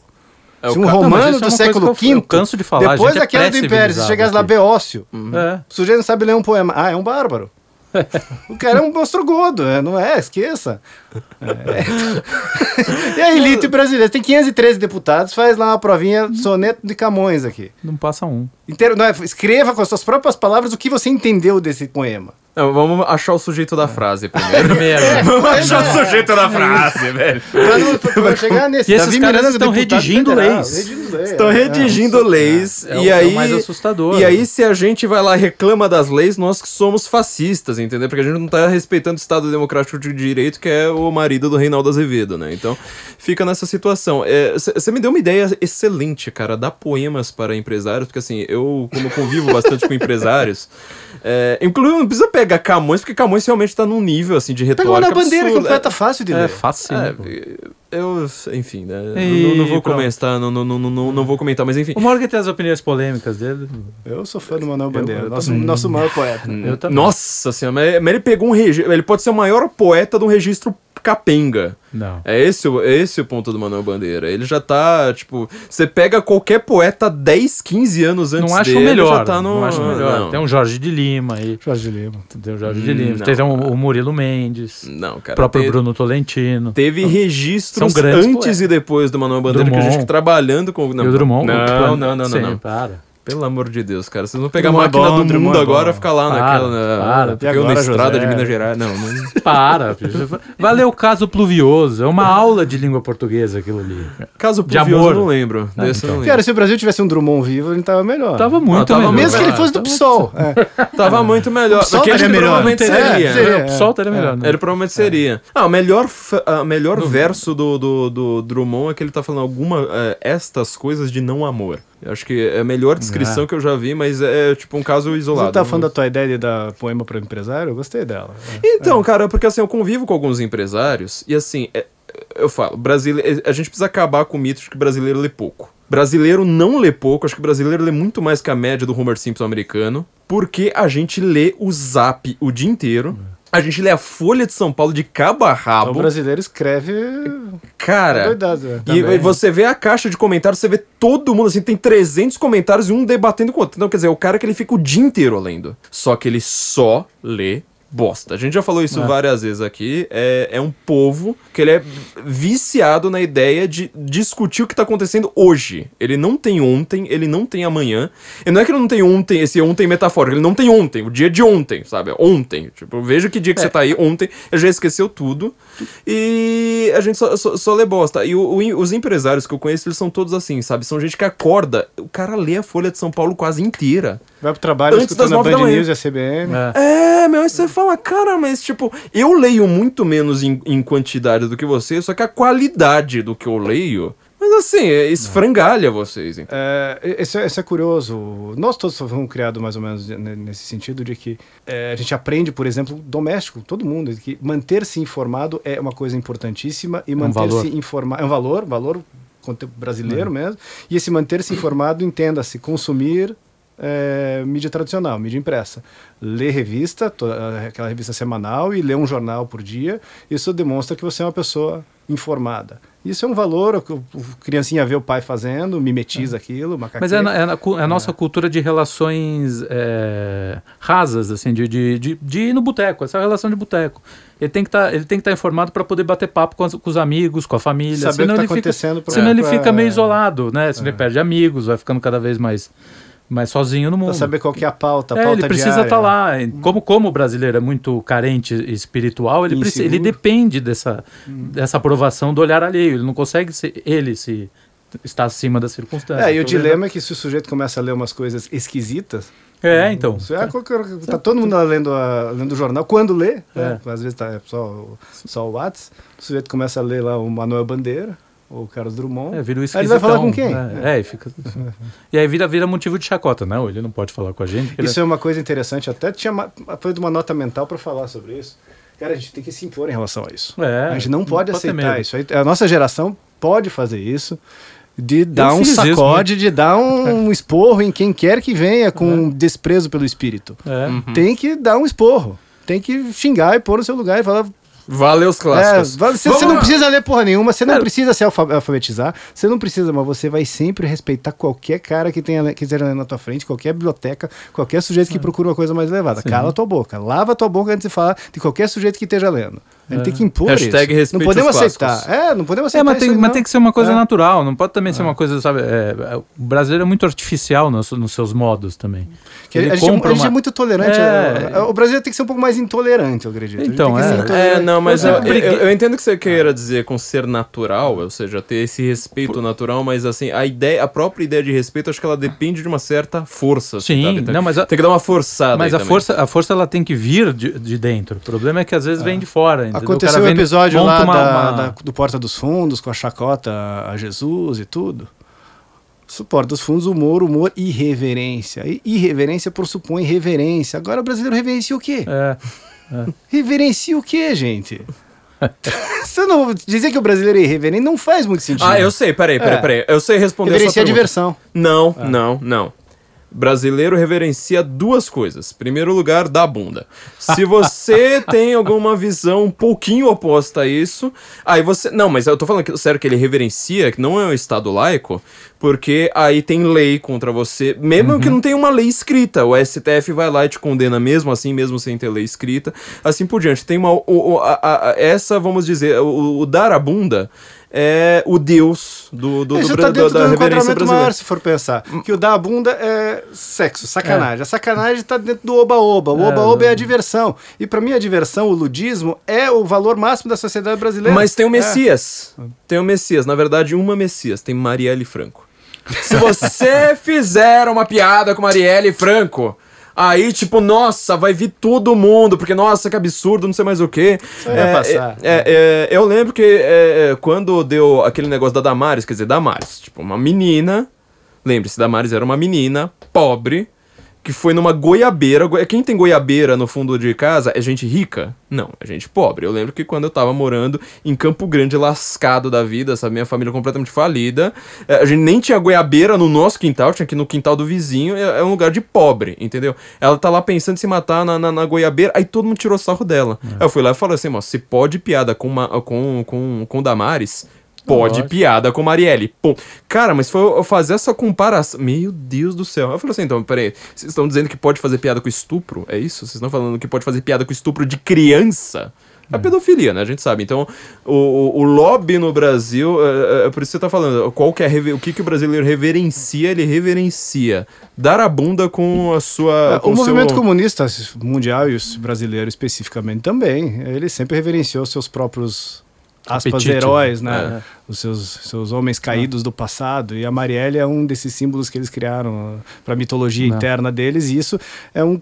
Mas se você for ver o os militantes comunistas na sociedade brasileira, são um pedaço dela. É. Eles produzem cultura muito ruim, cultura só no sentido antropológico, e isso reverbu- É. reverbera na, na sociedade. Sentido E- é, Casé da coisa. É, exato. É. Atrapalhou, Se mexe atrapalhou, cultura. isso chegou É, na, desenho, na- desenho com cocô na, na parede da caverna, né? Então eles reverenciam isso, mas se você for buscar, tirar, fizer abstração do, do comunismo, o brasileiro reverenciou sempre o- a diversão. E Sim, não espanta que nada dura no Brasil. Sim. Nada dura no Brasil, exceto as coisas que são referentes à- à à diversão. Vou dar dois exemplos. Escola de samba e clube de futebol chega aos 100 anos no Brasil. É. Partido político não chega. Nada chega. Constituição, nada chega a 100 anos no Brasil. Moeda, nada, nada, nada, nada. Agora, partido pu- clube de futebol tem 100, 120, 110 anos. A coisa. Ninguém dessa aqui não pode acabar. Resgar a portuguesa de desporto não pode acabar. Vamos dar um jeito. O Bangu, América do Rio não pode acabar. É uma instituição importantíssima para a cultura e para a sociedade brasileira. Isso aí é inaceitável. Agora, a obra do Carpô, deixa pra lá. É. Então, a obra do José. O Antônio Olinto, que fez 100 anos de nascimento ano passado. Os livros dele sumiram, não tem nem na protestante virtual, é Antônio Olinto que se ferre. O que importa é o- a portuguesa de esporte não pode acabar. Ou é o carnaval tem que ter dinheiro, etc e tal. Isso mostra qual que é a prioridade mesmo. a Exato, prioridade exato. é a frivolidade, é a diversão. Então, se a gente quer ter reverência por figura religiosa, ver- reverência por Jesus Cristo e por Deus, e reclama do Porta dos Fundos com razão, vamos começar reverenciando o que vem do Espírito? Vamos exigir reverência a pessoas da cultura, reverência, pelo menos, ah, você tá falando mal no boteco, não aceita, dá um expor É. no cara, não, você tá falando, tá tirando sarro do sujeito que lê, dá um expor no sujeito. Vamos, vamos exigir reverência, Por vamos isso que eu não exigir sou respeito. liberal, tá vendo? Não, Eu acho que o liberal tá errado, é porque o isso. liberal ele não reverencia o que deve ser reverenciado. Santo Agostinho já deixava bem claro, você precisa ordenar os seus amores. Sem dúvida. sim. Amar com muito mais amor aquilo que é a- Deus, o que é reverenciar, depois vai, vai descendo, família, esposa, filhos, etc, até aquelas coisas tipo, ah, isso aqui é um prazerzinho, sabe, pro final de semana, vamos jogar um botequinho. É legal, adoro futebol, acompanho também, mas Exato, coisa mais né? importante, eu nunca vou tirar sarro do sujeito que tá lá tentando ler um poema, tá tentando aprender. Tirar Pois é. sarro do cara, não, não tem cabimento isso. Que coisa, né? Carlos, você você tá com cara de pergunta aí. Não, não, então eu ia comentar só sobre isso. Eu, o reflexo disso é hoje a linguagem do Twitter, a- aliás, toda a linguagem brasileira, ela é emocional. Ela, ela, ela ativa gatilho de- emocional, não tem nada mais elevado. Acho que é o povo mais histérico do, do É, então, universo em todo, dia, é. você vê as coisas que acontecem, né? O dia, nós estamos no dia de hoje que o cara falou do furo lá, Twitter tá nervoso, tá, tá Então empolvorosa. estão pensando em falar porque- em- de impeachment do Bolsonaro por causa é, do furo por causa- da, da, ele da, da Patrícia do- do- ele fez é uma que é? piada de mau gosto, inclusive. Uma- Horrível, uma, piada horrível. péssima. Detestei. Mas não, cara, os caras perderam a noção do que é do que, do que importa, né? É aquela O- coisa assim, valor tipo, da- impeachment da Dilma. Cadê a prova? Cadê a prova? Impeachment do Bolsonaro. Falou furo, fiz piada É. com furo. Não, meu Deus do céu. né? É, a gente tem que lembrar que foi um cara que ele foi eleito logo depois de elogiar o Ustra, né? Então, tipo, realmente o Brasil tá muito preocupado, né? Com o furo Muito. da Patrícia Campos Melo, uma coisa... Uma, uma- O uma Brasil coisa nem sabe, o porteiro do meu prédio não sabe quem é a Patrícia Campos Melo, tenho certeza. é, pois Os É, é. caras que me é- trouxe Uber até aqui também não sabem. É- Essa falta de, de, de, Então, de cultura dois. tá- é, é boa. Claro, no Brasil é fez, ótimo. muito, faz muito bem, porque a nossa cultura é tão ruim que o cara que não é. Que não, que não tá tá dentro lá na cultura, realidade, ele tá na então se ele realidade. ficar ali dentro os- Imagina se 1% ele ficasse ouvindo o coisas, Caetano, é. bicho. Puta que pariu. Seria um cara Fazer um mal pra ele, já vê novela da Globo, coitado, já faz Pois um mal pra é, burro. é. pois é. Ah, nada fez mais mal para o Brasil, mais mal está correto, né? Mais mal para o Brasil do que novela da Globo. Isso Continua tem- fazendo. Porque a destruição da imaginação, daquele referencial do tipo, o que, que eu faço perante a realidade? Ela é multifacetada, complexa, capilosa, muito ah, ah, dificultosa de você tomar uma, uma, uma posição perante a realidade. E isso nem a filosofia mais ele- elevada consegue te responder a contento. Você precisa de exemplos literários para você adaptar a sua situação. É por isso que o mito é tão importante. Todo, toda a sociedade teve mito, porque é você ficar ao redor da fogueira, lendo o que, que teu antepassado fez numa situação bem mais difícil do que a sua, para você saber o que fazer. E aqui a novela ela é, é Ela a coisa que, função, a que mais é, destruiu é. o mito no mundo foi a novela da Globo. E ela faz Isso. a narrativa, a narrativa delas, molda o comportamento de, acho que pelo menos duas gerações de brasileiros. Você tem duas gerações de brasileiros que aprenderam a fazer, a, aprenderam seus valores com um professor comunista no colégio e com novela da Globo. Exato. Mais uma você- outra fonte Você aqui, assiste ali. uma É. novela da Globo, você começa a entender por que, que as pessoas chegam a isso. Você pega a- o Rock Santeiro, por exemplo, que foi uma que eu tava. Eu assisti faz pouco tempo. É interessante por ver essas essa- novelas antigas, É, você porque vê, o- ah, aquilo deu nisso. Você tem o, o padre católico, é o cara mau. O padre camponês, que é aquele bem teologia da, da libertação, é o cara bom. O empresário é sempre o filho da puta, o pobrezinho é legal. Toda novela das nove tem a, a vilã de novela, né? Tem a É, Carminha, então. tem a Odete Reutemann, tem a, a, a Carolina Ferraz. Eu sou rica, eu sou rica, eu sou É. rica. Sempre toda novela das nove tem esse estereótipo. Monta o estereótipo, é, eu acaba montando. E né? como O cara rico acredita- brasileiro vê novela também? Exa é, então, rico não, mas brasileiro, é não fora o imaginário dele lendo Quando eu Ilíada. tinha 20 e não, pouco- ele fora o imaginário É. dele vendo a novela da Globo. Aí o sujeito vê a Carminha lá e ela vira, ela acaba virando a Nazaré, ela mesma, a mulher É. rica, vira, vira, vira a branca, vira novela, vira, a a vilã de novela. Segal, né, é, e o estereótipo se reforça, né? É, Vira o criação de coelho. Ah, tá aqui, a novela mostrou o estereótipo da rica má. A mulher copiou a rica má e virou, ela- é. materializou, fez carne o negócio ali. É, quando eu tinha uns, uns 20 e poucos anos que eu queria ir para esse mundo do espírito, que eu comecei a, me- a- a me interessar por leitura, eu, eu falei assim, pô, eu só posso ir para a esquerda. Porque também. o que eu conhecia Eu do outro PT lado. meia culpa, é, máxima culpa. Não, também. Eu falei, pô, Também. mas o que eu conhe... quem, quem naquele tempo ainda valorizava alguma cultura Por exemplo, eu só via cara de esquerda falar de Machado de Assis, de Os Dostoiévski. professores de humanas no colégio, todos. É. Não tinha ninguém de direita. Então, Quer dizer, direita pra mim, a gente não sabia nem o que era direita. Direita Hoje pra mim era o tá- Sarney. É, de- não, e era meu É, pai, a gente jurava que Sarney era, É, tipo, ó, ultra conservador. Era meu pai que trabalhava na Kodak, era meu, sabe essas, O gerente essas do Banco do figuras, né? Brasil, é. E claro, você olha pra todo esse meio, todo mundo só fala em dinheiro. Então você fala, pô, mas eu não quero só As falar em pessoas dinheiro. muito chatas. né? São chatas, tacanhas, é. e são. Aí você sai, aí você começa a ter os atritos. Aí, claro, você vai cair na esquerda. É óbvio que você É, vai cair na esquerda. exatamente, É o, caminho que foi trilhado por todo mundo. Acho que a nossa geração está oferecendo uma janela. É, e aí você. E aí o Olavo foi fundamental pra tirar, né? Limpar, a gente. Sim, você, não, você disso, pode você ser co- de cultura, você pode buscar coisas elevadas, Claro, não, arte, literatura, música, sem ser comunista. Sim, não. você- não, Essa você possibilidade humana existe. O Olavo mostrou que só acontece isso, doutor. Se você não for de esquerda, aí você consegue, porque. Quando você ouve os podcasts da concorrência, por exemplo, eu eu vou nomear, é uma coisa que eu evito fazer, mas eu vou nomear. Podcast da Piauí. Piauí entrou nesse negócio de podcast, tá sempre em primeiro lugar lá no iTunes e tal, atrapalhou minha vida pra caramba.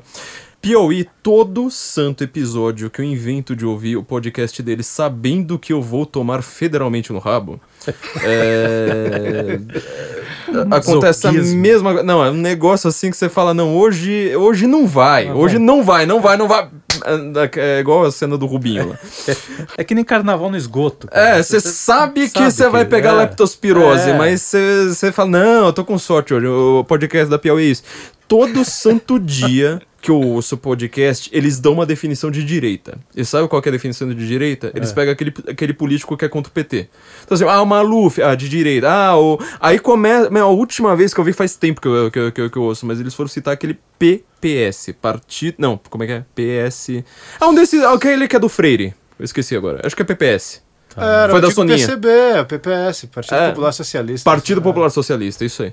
Meu, tinha É isso. Soninha Francine, Roberto Freire, só como na... Essa é a direita. Os caras falaram, não, mas o PPS no Brasil, como ele já se aliou à direita, a direita pra eles é o Serra. Aí você fala, cara, é, realmente, o referencial de imaginação do brasileiro... É. Porque assim, não adianta você só. é, é, enfim, é é uma coisa é, pra você se aprofundar muito. Vocês estavam falando, por exemplo, dessa questão do cara que ele é completamente ignorante, inculto, ele acaba sendo mais culto do que o jornalista. Porque ele vai pelo instinto. Eu tava lendo aqui Neutz Ledin, que é meu guru espiritual de fato. Ele fala isso na passagem do século XIX pro século XX. Porque assim, você vai ver todo mundo que apoiou todos os totalitarismos. É, nazismo, comunismo, fascismo, tudo quanto é lixo. Ele fala assim: quem acha que foi pobre que apoiou isso aí, cara, vocês não sabem porcaria, vocês não leram. Porque quando você vai ler, assim, sabe, os programas do cara, era o quê? Sabe quem?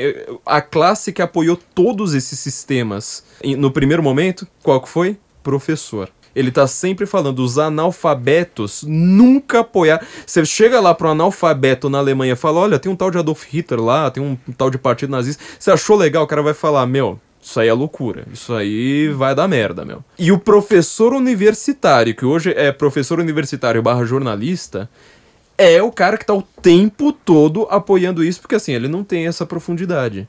E ele jura que ele é inteligente, porque ele leu dois livros na vida e fala: Não, mas eu sou um cientista, eu sou um homem da, da cultura. Vocês acham que a, que a nossa cultura tá em risco nesse nível?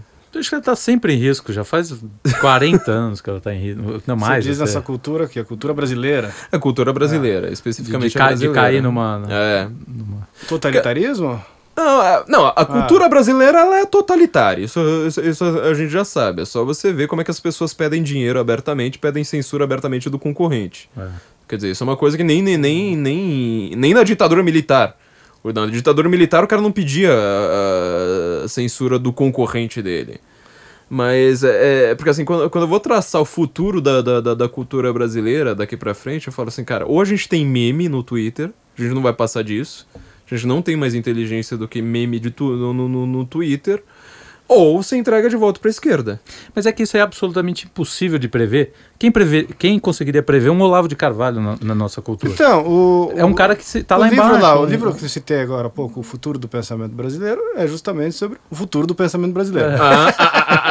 Poxa vida. É um livro de 1996 e ele fala que o, o- futuro da, da nossa cultura, se ela ou existir. Quando a gente fala que existir a cultura brasileira, se a gente pressupõe que no século 22 vai haver, por exemplo, um Estado-nação brasileiro, É. independente ou relativamente independente e que fala a língua portuguesa. É, essa, não a que está virando. Pode Eu acho ser. que vai virar Ludmi, Ludmilês.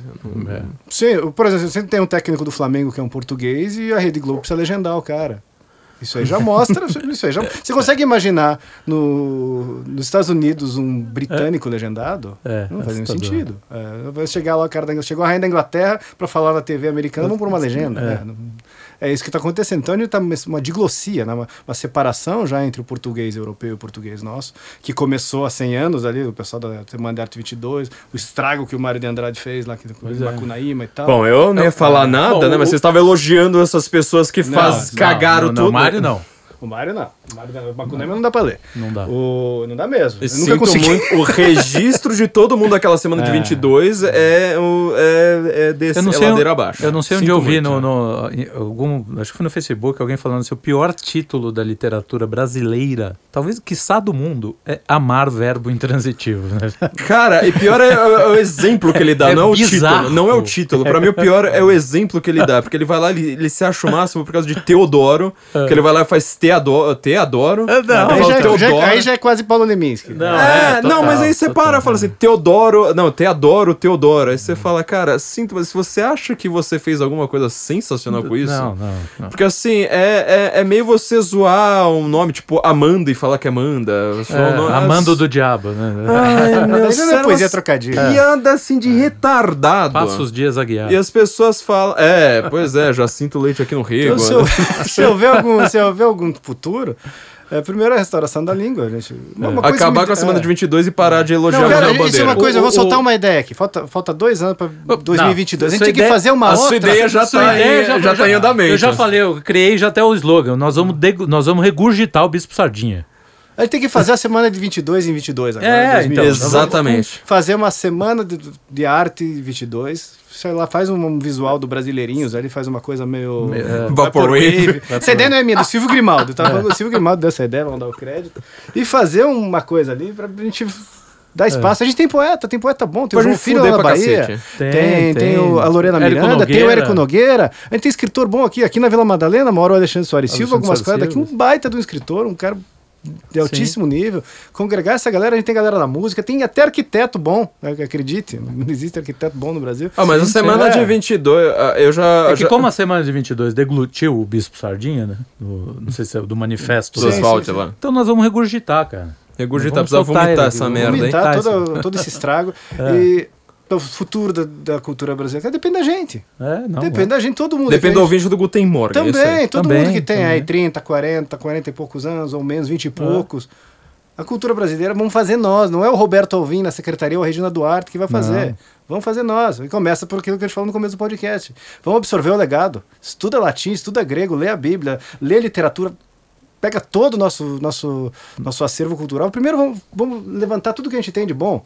Eu, até uma ideia com, do site eu quero fazer. Um dia eu jogo a ideia, se outra pessoa fizer antes, melhor. A gente podia fazer um site que seria o, congregar todos os, todo o tesouro cultural brasileiro. Colocar no mesmo lugar, como se fosse verbete da Wikipedia, tudo de bom que a gente já fez como civilização. E A gente- produzir, é, e produzir. Também não parar de. de- e colocar lá, por exemplo, tudo. Heitor Villa-Lobos, é, Raquel Tavares, é, o cara do Guarani lá, Carlos Gomes, e coloca os nossos grandes poetas, os nossos grandes pintores, nossos grandes escultores, nossos grandes arquitetos, tudo aquilo que a gente possa de fato um dia encher a boca e dizer eu sou brasileiro com muito orgulho, com muito amor. Por quê? Porque ganhou um campeonato de futebol? Porque ganhou uma medalha olímpica? Não, por causa dessa galera toda aqui. A gente vai ver que a gente não é também. A gente, não, a gente não é pouca coisa, não. a gente Sim, tá, a gente não é Hungria, a gente não é a Áustria, a gente não é o Reino Unido. Mas a gente não é Burkina Faso. É, verdade, cara. A gente não é Serra Leoa. O Brasil, ele é- o, o embaixador Meira Pena falava que a gente é o mais pobre do clube de golfe. É. Se for pegar das 220 nações, a outra, você pegar só esse, esse, esse aglomerado aí que a gente chama de civilização ocidental, o Brasil tem alguma coisa. A gente tem o Olavo, a gente tem o Mário Ferreira, a gente tem o Otto Carpão, temos- tem o Gilberto Freire, tem o Manuel Bandeira, gostem ou não. Então, Não. É. Temos vários, temos vários. Manuel Congregar Bandeira. pri- primeiro na internet para que a molecada possa ver, ó, você é brasileiro por quê? Porque eu tenho orgulho. tenho orgulho. A gente perdeu o tal do complexo de vira-lata que o, que o Nelson Rodrigues falava, e que o complexo de vira-lata tem por causa dessa estreiteza. Aí o sujeito vai se apegar à vitória na Fórmula 1, à vitória no futebol, porque o sujeito nem sabe que a gente tem coisas realmente elevadas que foram feitas por pessoas espírito, né? iguais a gente nessa circunstância de bosta que a gente tá. Mas não falemos É. mal do Nelson Piquet aqui, por favor. Não, é eu, baita eu, do piloto falou, eu queria até colocar um asterisco. Não, mas, a- mas o esporte É. também é É uma parte legal. fundamental Também, da é. Mas não, é o ser- não é o principal, é, exatamente. é os mais gregos um. louvavam seus é atletas um. olímpicos, mas é- louvavam, literalmente premiavam seus dramaturgos e seus poetas. Sim. Pois na, a sociedade americana, que está um pouquinho além da nossa, se você pegar, tem grandes filmes e grandes documentários sobre esportes e, e campeonatos e São obras de arte. E figuras que você fala, cara, você sai dali com uma lição, você fala, cara, puta, eu, eu Tem cresci coisa muito pra aprender com o esporte, com o espiritualmente, esportista, porque claro, os caras são- já sabiam disso. Então, é isso. O único texto a que eu gente só não achei tem em também, Mas não a pode ser só trabalha. isso, Não, não pode ser só não pode isso. ser só isso. O texto que eu li em espanhol do Ortega C foi o único que eu só, eu só li em espanhol porque era a minha única opção, porque eu não achei em português, que é Origem Desportiva do Estado Moderno, do Ortega C, porque ele explica como Estado Moderno, que a gente também não sabe o que é Estado Moderno, Uhum. tá? Só pra, só pra lembrar, eu ainda vou, vou fazer um curso só pra explicar esse negócio, vocês vão ficar de queixo cair também, mas o Ortega C, ele explica como Estado Moderno, ele copiou o esporte, não o contrário. Quer dizer, o esporte é você ter a barbárie dentro de regras. O que, que é o futebol americano? É você ser um gorila ali com regras, com, obedecendo um juiz que mede mais ou menos metade do seu tamanho, e você vai lá O boxe obedece. é uma luta entre cavalheiros. Pô, né? Exatamente. Então, assim, é- é- ele mostra como é que a sociedade anterior ao Estado moderno, né? aquela sociedade que o Hobbes tenta criticar lá do... lu- é, o- o- como é que é? Homus lupi hominem. é. Ela, na verdade, é uma, é uma sociedade sem regras e como é que o, o esporte, por ser lúdico, ele falou assim, olha, então ao invés da gente ser uma... ser bárbaro, sabe? Uma gangue de bárbaros que vai roubar as mulheres da, da, da outra gangue, a gente vai colocar regra nessa barbárie, surge o esporte e depois, muito depois é que vai surgir o Estado. É uma crítica maravilhosa ao Hobbes, é um texto curtíssimo, assim, mas é... O é Izinga tem um livro chamado Homo Ludens. Homo Ludens, exatamente. Os dois estão em diálogo, inclusive, né? Porque eles eram, eram amigos, um holandês e um espanhol. Eu queria falar, até fazendo, fazendo só um asterisco, que eu já decidi o que eu vou fazer na semana de 22, já há um bom tempo. Sabe o que você, eu vou fazer? Eu vou organizar um concurso para crianças até 12 anos. Acho que 11 anos, 9 meses, eh, 11 meses e, A e crítica 29 mais, dias. mais, mais inteligente de Freud. Para crianças até 12 anos. Também pode ser esse, mas eu vou organizar um, um curso de pintura de pinturas melhores que o Tarsila do Amaral. Só pra crianças até 11, 11 anos, Eu 11 punha meses. todo mundo para ler um mal-estar na civilização e criticar. E man- Estar na civilização do Freud. Boa, boa. Aos 8 anos. Ao- ao- ao- aos 11 anos. Eu acho que assim, é, vocês estavam falando aí a, a respeito de- dessa ideia, né, de você premiar, a gente precisa louvar. Eu acho que uma ideia que a gente podia ter, eu vou deixar aqui pros meus, pros meus ouvintes. Pensa no livro que você escreveria na sua vida. Muita gente tem ou história ou tem alguma coisa assim, sabe, a ser contada, ou a ser narrada, ou a ser estudada e ninguém escreve, cara. Porque assim. Cara, e eu publico. Se o sujeito, se o sujeito escreveu, ó, quem tá ouvindo, você, você escreve, você é um escritor, você tá sozinho em casa, você tá abandonado, teus parentes não te entendem. Cara, você lembra do filme Eu Sou a Lenda? O sujeito É. vai lá, meio-dia, vou estar lá, I have shelter, I have food. Então venha, venha até, entra no, no, livro- no site da Danúbio lá, manda o teu texto original, eu vou te dar um cobertor, eu vou te dar um pedaço de pão, eu vou te acolher, escritor. Eu vou, vou até te publicar se você for bom. E se você não for bom ainda, eu vou fazer uma crítica sincera, vou te apresentar por outros amigos que sabem muito, para a gente te ajudar a se desenvolver. Você não está sozinho. Você tem pra onde correr. Não, Entra- sabe por quê? Não, não, mas, Diogo, é sério. Pensa nisso, porque assim, eu, eu, eu ando ficando muito puto. é, e falo isso sério, porque assim, antes era no Facebook. Todo, o, o melhor que a pessoa tinha, aquele momento de grande inspiração dela, ela fazia o textão no Facebook. Em duas semanas ela não conseguia mais achar a porra do link, porque o Facebook não tem search, não tem stories, E não acho tem que ele nada. postou 140 coisas por dia, né? Exato. Então, quer dizer, ele não acha aquele texto. Ele esqueceu, ele não anotou em lugar nenhum. O cara pegou assim o tesouro da vida dele, o tesouro intelectual, pode não ser o tesouro espiritual, mas o tesouro intelectual, colocou na porra do Facebook, ganhou às vezes 500 curtidas, 3 mil curtidas. e foda-se, aquilo ali desapareceu no mapa. Hoje tá pior ainda, porque o Twitter inventou essa porra dessa thread e o cara faz textão no Twitter. É. E as pessoas. Eu paro e falo assim, cara, é. Só pra gente. eh, O único comentário político que eu vou falar, que eu, que eu me permito fazer aqui. Olha pro Brasil de 2014, eleição de Dilma Rousseff, sabe? A, a segunda eleição de Dilma Rousseff até hoje. Você tem coisa pra escrever ali, não é uma Segunda Guerra Mundial, não é Guerra Fria. Só que assim, você tem coisa pra escrever ali, até em termos políticos, históricos, etc. Que você escolher dois meses desse, desse período, você tem coisa pra entupir livros. Porque no Li- Brasil é um prato cheio. Cara, lugar você vai, você tem coisa pra escrever. Aqui é o lugar que a notícia não para. É, o lema da Globo News é sensacional nesse aspecto. A, a notícia não para, porque assim, todo dia tem alguma coisa bombástica acontecendo. E tem muita loucura pra registrar também. Tem. Tem, muita maluquice. Tipo os humanos. Eu moro numa cidade turística. O que eu vejo naquela cidade, vocês não têm noção. Cada um é um drama, pessoal. Olha que você olha, você vê o sujeito catando lixo, você consegue imaginar a história dele, às vezes uma história interessante. Até o sujeito que é prefeito da, o prefeito da minha cidade era gerente de balada. O prefeito de Reykjavik era humorista, que ficava tirando sarro da. da, da- da- Eu já fui gerente de bar também. Ah, Você já pode ser prefeito, podia ser melhor que o Bruno Covas. Então É pro- tem material pra burro pra escrever o Brasil mesmo. e- é. É, e o que eu acho engraçado é o seguinte, as pessoas elas não registram. Então, quer dizer, cadê o livro? Tipo, a gente tem um livro, de 2014 pra cá, a gente fez um livro explicando o Brasil. É. Você entendeu a dificuldade? Olha, eu escrevi um romance que se passa na época do impeachment. Né? Vamos fazer o meu jabá. a Exemplar Família de Tamar Halman. Não é um romance, é uma novela. Tem cento e pouquinhas páginas. E a história é uma família de petistas, burocrata, um desembargador petista da Justiça do Trabalho e uma professora da Universidade Federal do Paraná com as filhas. Pessoal com renda mensal ali de seis dígitos. E tá acontecendo panelaço na vizinhança e eles começam a entrar em parafuso, achando que a Gestapo vai entrar na casa deles na, É. madrugada. E, então, só que eu retrato aquele do ponto de vista deles, que o efeito cômico é inevitável. Até eu mandei o livro É pro fácil Renato- fazer piada, né? Eu mandei pro Renato Moraes, que saiu pela, pela Record, publicou Claridade, ele leu o meu, meu livro e ele falou, pô, você fez uma sátira? Eu falei, não fiz não, eu fiz uma descrição realista. o gênero do meu livro é realismo! É, o, é o- é o gênero romance realista Pô, mesmo. tem um livro século dele, ainda não li. Mas a sátira é impossível, o, o humor emerge da situação em si. É, claro. Então eu fiz uma. um- quem alguém- eu registrei ali, eu escrevi o livro, comecei a escrever o livro em 2017, publiquei em 2018, justamente porque eu pensei, pô, isso aqui tá fresco. Senão eu vou esquecer de como foi 2015, 2016. E depois a gente perde aquelas impressões, porque a literatura sempre chega primeiro, chega antes do que o historiador. O, o- até o, a epígrafe que eu coloco no livro é uma frase do Balzac, é fiz melhor do que o historiador porque sou mais livre.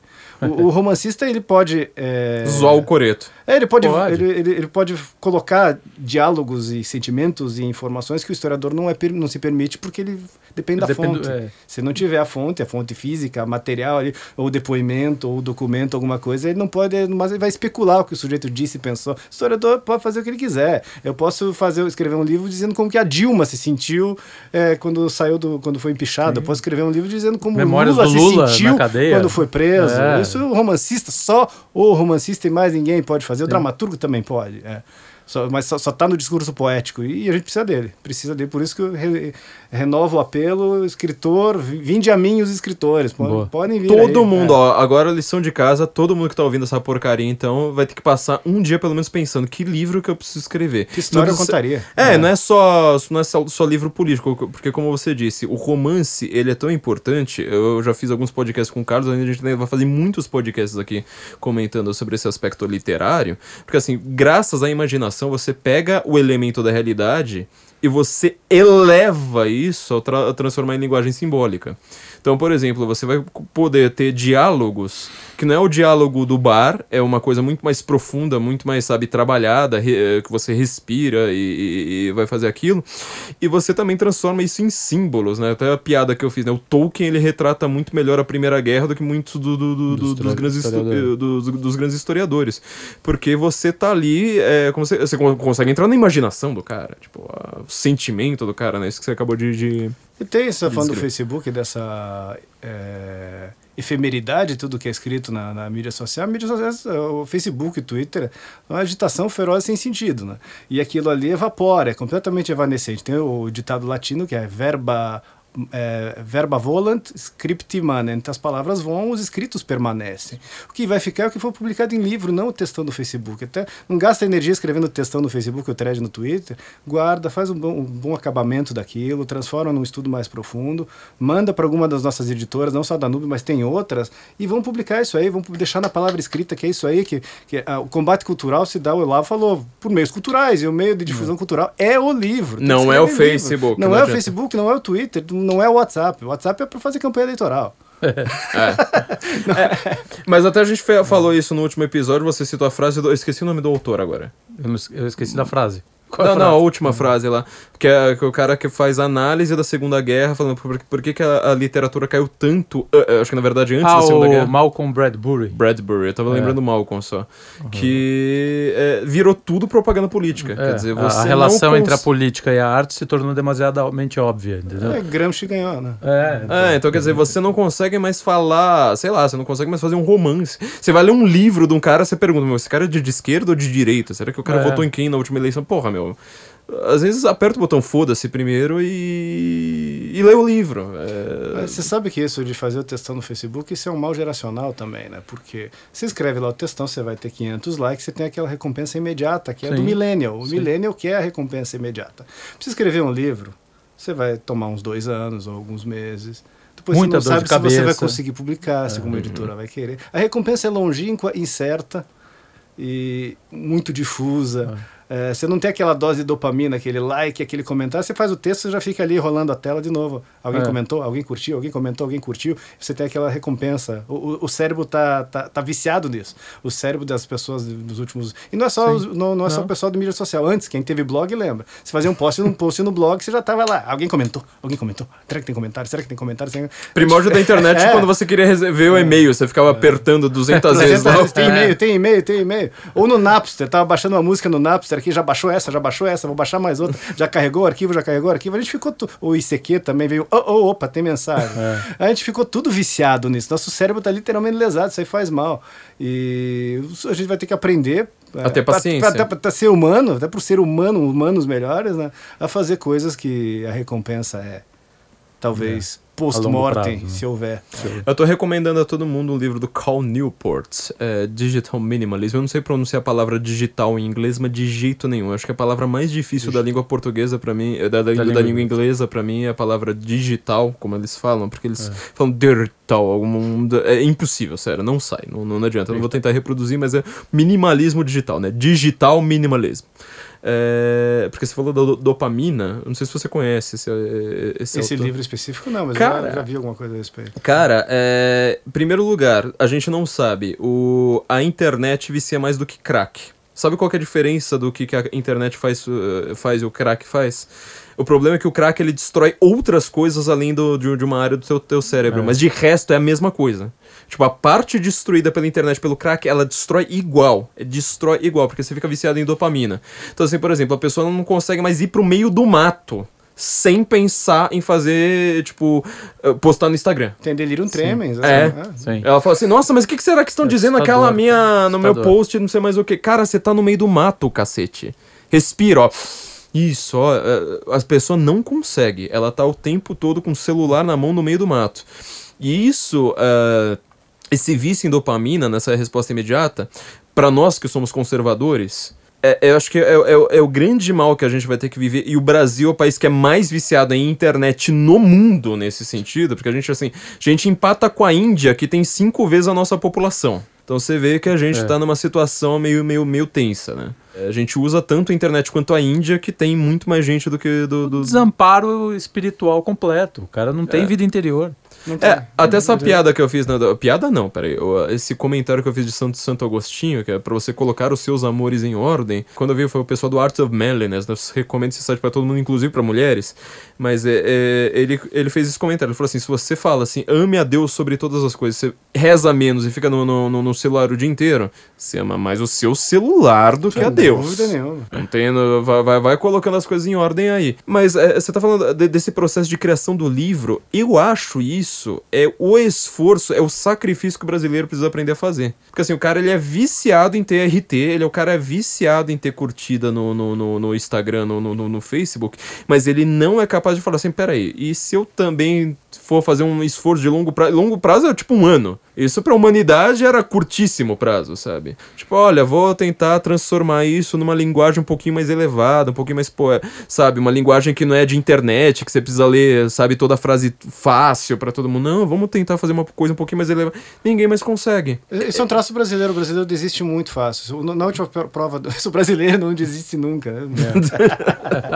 Primeira coisa que o brasileiro é, faz. o brasileiro é pior que a França na Segunda é, Guerra. É. Né? Na prova do PISA, os, os alunos brasileiros brasileiros saíram, não terminaram a prova, 20, 30% na última vez que fizeram. Ou seja, o sujeito desiste de fazer a prova. Não é que ele tira zero, não desiste de fazer a prova.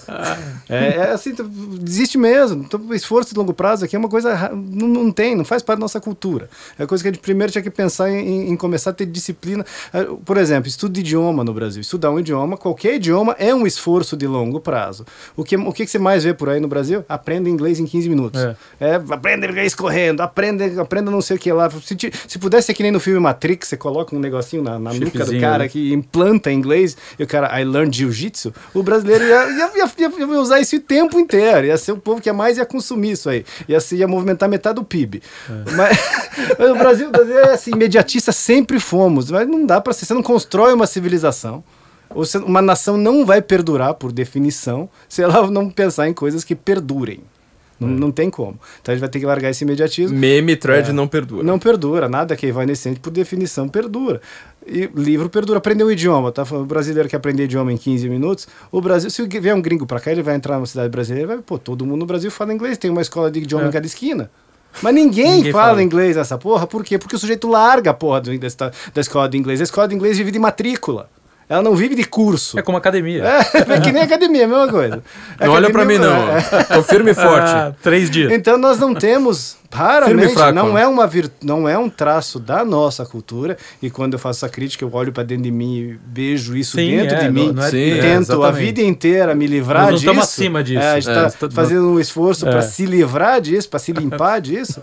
Essa coisa de, ó, vou fazer uma coisa aqui para um ano na frente, vou fazer uma coisa para daqui a cinco anos, vou fazer uma coisa para os meus netos. Não, nem pensa nisso. Só em nível patrimonial, um ou outro membro da elite pensa. Mas daí não dá educação suficiente para gerir o patrimônio, não adianta nada. Né? É. É, mas olha só, a gente tem uma relação com o presente. Eu acho que isso é, Se eu fosse realmente querer estudar o Brasil, que eu não quero. Isso, eu, eu acho que eu, não, mas é, não, eu tô falando sério, sabe por quê? Porque eu acho que isso é uma coisa para uma pessoa apaixonada pelo Brasil em todos os níveis, como o Gilberto Freire. Gilberto Freire foi o cara que ele. Ou, sei lá, o cara que fez a fenomenologia do Brasil. É o Flusser, é, né? O Flusser. É, o, o Flusser. Porque ele cara pegou assim, uma filosofia avançadíssima, que é a fenomenologia, para você analisar o Brasil em vários níveis. Eu gosto do Brasil e do brasileiro em alguns níveis. Eu não sou uma pessoa capaz de fazer. É, tipo, eu não conseguiria ir pro interior da Amazônia, da, da, da, da floresta amazônica, sabe? Pra é, estudar índio e ver como é que é a relação do português. Eu não entendo disso, não, não, não faz parte do meu horizonte de, de é, imediato. Tá? Mas assim, eu acho que a gente precisava analisar essa relação que nós temos com o presente. Porque assim, eu tô falando aqui pro meu ouvinte do Guten Morgen, eu sei que eu tô falando com a elite intelectual do Brasil, tá? É, é, o único elogio que eu vou fazer ao meu ouvinte hoje. O resto é só bronca. O resto é tipo, escreva, faça livro. Que outra bronca que eu falei? Eu não lembro mais. Mas assim, a, a, a gente precisa é, ter essa noção de que a gente está numa noção com o presente, uma relação com o presente imediato. E presente, assim, aquele presente que dura Áspero, 10 segundos. É, é de vício. Não é uma relação normal, é uma relação doentia que você precisa falar assim, cara, eu não consigo ficar longe de rede social por um dia. E eu não consigo ter um projeto que é esse projeto mais simbólico. Quer dizer, falar assim: olha, como é que eu vou, por exemplo, pegar a notícia que tirou meu sono ontem e falar, olha, vamos colocar isso num contexto maior, vamos tentar transformar isso ou em literatura, ou mesmo que você não queira fazer literatura, vamos, vamos escrever, para, para de escrever só, só no, no, no blog, só no, no textão do Facebook. Vamos falar assim, não, peraí, isso aqui talvez precise virar um registro um pouco mais longo. Você consegue escrever um texto de 30 páginas? A monografia do cara, monografia tem o quê? 40 páginas, 60 páginas? É o parto pro cara, meu. Eu passei a minha vida revisando monografia, sabe? Quando, quando era pô. Eu li muito mais estudo acadêmico do que qualquer retardado que venha me falar em estudo acadêmico, porque eu trabalhava fazendo revisão. Os caras não conseguem fazer um texto de 60 páginas. É gente que, te, que tá na área de escrita, assim, sabe? É o cara do direito, é o cara da letras, é o cara da história. O cara não consegue escrever um texto, assim, de cinco páginas. para ele é um parto, sabe? É, o que deveria ser o normal, que era o que a gente escrevia no diário, sabe? Minha, a nossa avó escrevia no diário todo santo dia. É, eu acho que essa relação da, da, do cultural com o presente precisa ser. A gente precisa ser as pessoas a darem a bronca no, no, no, no, brasileiro, né? Era um exercício muito bacana de fazer para pôr as coisas em contexto às vezes é ler notícia velha. Eu, nossa, Pega um é jornal de 10 anos atrás Puta, e veja o que estava na capa, para você ver que é como nada daquilo importou. Nada é. daquilo importou uma vez. E os caras falam com um é. pânico, assim, tipo. Eu achei na casa de é praia tá uma vez um, um, jornal antigo, e a capa do jornal era o Severino Cavalcante, presidente das da, denúncias contra o Severino Cavalcante, presidente do Congresso. Congresso. Daí eu falei, pô, nem lembrava mais desse cara. e durante, sei lá, uns 15 dias só se falava da porra do Severino Cavalcante. E é. que fim levou o Severino Cavalcante? Sei lá, tá lá num, no interior de não sei da onde, fazendo não sei ou tá o quê. na Câmara. É, ou tá na ou Câmara, tá talvez na nem sei. que diferença faz? Ou, ou deixaria de fazer? É. O, eu achei uma então, revista... põe em contexto, né? Não eu lembro do impeachment, aqueles 513 deputados achando que o discurso deles era histórico. Nem a mãe dos caras vai ler o discurso deles nunca mais. Isso porque durou 10 é. segundos cada um, né? É. Pelos, pelos, pelos, pelos pubianos, pelos sei lá o quê, pelos... Não, no, no próprio censo a gente tem essa, essa percepção imediata. Você faz um texto que é um texto que você foge do assunto do, do dia, ele tem pouquíssima interação. Agora, você faz aquele texto, né? Do, que só dura um, um meio, que é, que é pra comentar uma notícia de 15 minutos, tem 4 mil, 5 mil. Isso é interessante de ver quem pauta, né? Da onde é, vem? Então, quem, quem, define o que é a, a, notícia do dia? Pois é, não. A gente vai, vai catando, né? O nosso é, trabalho o... é um pouco diferente. Por exemplo, na, toda sexta-feira eu fazia aquela crônica minha ali. Sim. A interação era baixíssima. Era baixíssimo, mas era legal, porque quem, quem interage é gente bacana, entendeu? Mas... É, eu conversei com o Carlos. Aliás, é bom a gente expor isso para os nossos leitores, porque eu é. conversei é. com o Carlos antes dele começar a fazer essa crônica, que eu falei assim: olha, mesmo que não tenha interação, né? É. É para fazer. Porque assim, a gente precisa dar uma forçada também no nosso é. leitor de falar assim, cara. É que a gente sério. precisa pôr comida também, não dá, né? Também. a gente. É, a, aliás, a gente tava fazendo essa piada um pouco antes da gente começar, porque assim, é, você pega o Machado de Assis, ele era funcionário do Ministério da Agricultura. Você é. pega o Fernando Pessoa, ele era despachante, né? Acho que sim. Acho que ele era. Uh, ou o, a gente tava lendo que o Elliot trabalhava num banco. É, que eu, que eu fiquei indignado com essa é. informação no, último, no, no, no último episódio. A gente ainda tem uma sorte, nós, porque assim, a gente trabalha numa área em que a alta cultura, assim, dá pra dar uma resvaladinha de é. leve ali, sabe? Tipo, um, tem uns 0,5% ali que tá em interseção. É, a, gente, a, gente, coloca, vai falar da Vera Magalhães, a gente fala do Eric Wagner. É. Não, é verdade. Ah, tem que ser assim. Tem que ser. É que nem o José Américo Mota Peçanha lá no, no livro Jardim das Aflições. Né? É, é, é falando tá do jeito, né, que já sumiu. Mas é isso aí. Já decompôs e... Uma das coisas que a gente faz muito Daqui bem... a pouco tá falando é da dinâmica isso, a gente do come... é, A gente começa falando, você vai lá, Beleza, eu vou, vou sacanear o Rodrigo Constantino, mas eu vou sacanear o Rodrigo Constantino com o Rui Zingá e com o Costinha.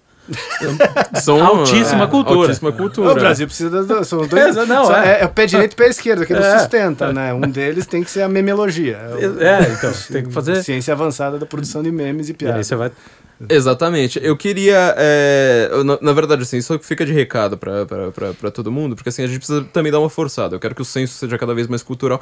Mesmo que a gente perca um pouco de audiência e fale assim, não, meu filho, você vai agora ler um texto sobre, é, sei lá, escola de Frankfurt, que seja, sabe? Uhum que é uma coisa próxima ainda, sabe? Que é uma coisa ainda política, mas, meu, até a gente começar a chegar e falar assim, não, vamos ter texto também aqui no meio sobre coisas extremamente elevadas. Eu acho que a gente não tem como terminar um podcast como esse sem, sem falar do Olavo, né? É. Já que você aproveitar, você tá falando sobre o leitor e puxando a orelha do, do ouvinte. Que também é leitura, é, né? Inevitavelmente. Puxando a orelha, eu, tava, eu falei aqui, mencionei sobre amar o Brasil e amar a língua portuguesa, não dá para fazer uma coisa sem outra.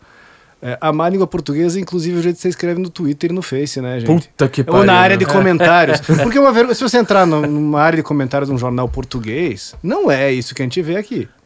Não tá aquele tiozão É, caps lock, não tá. O texto tem vírgula, eles usam vírgula, usam ponto.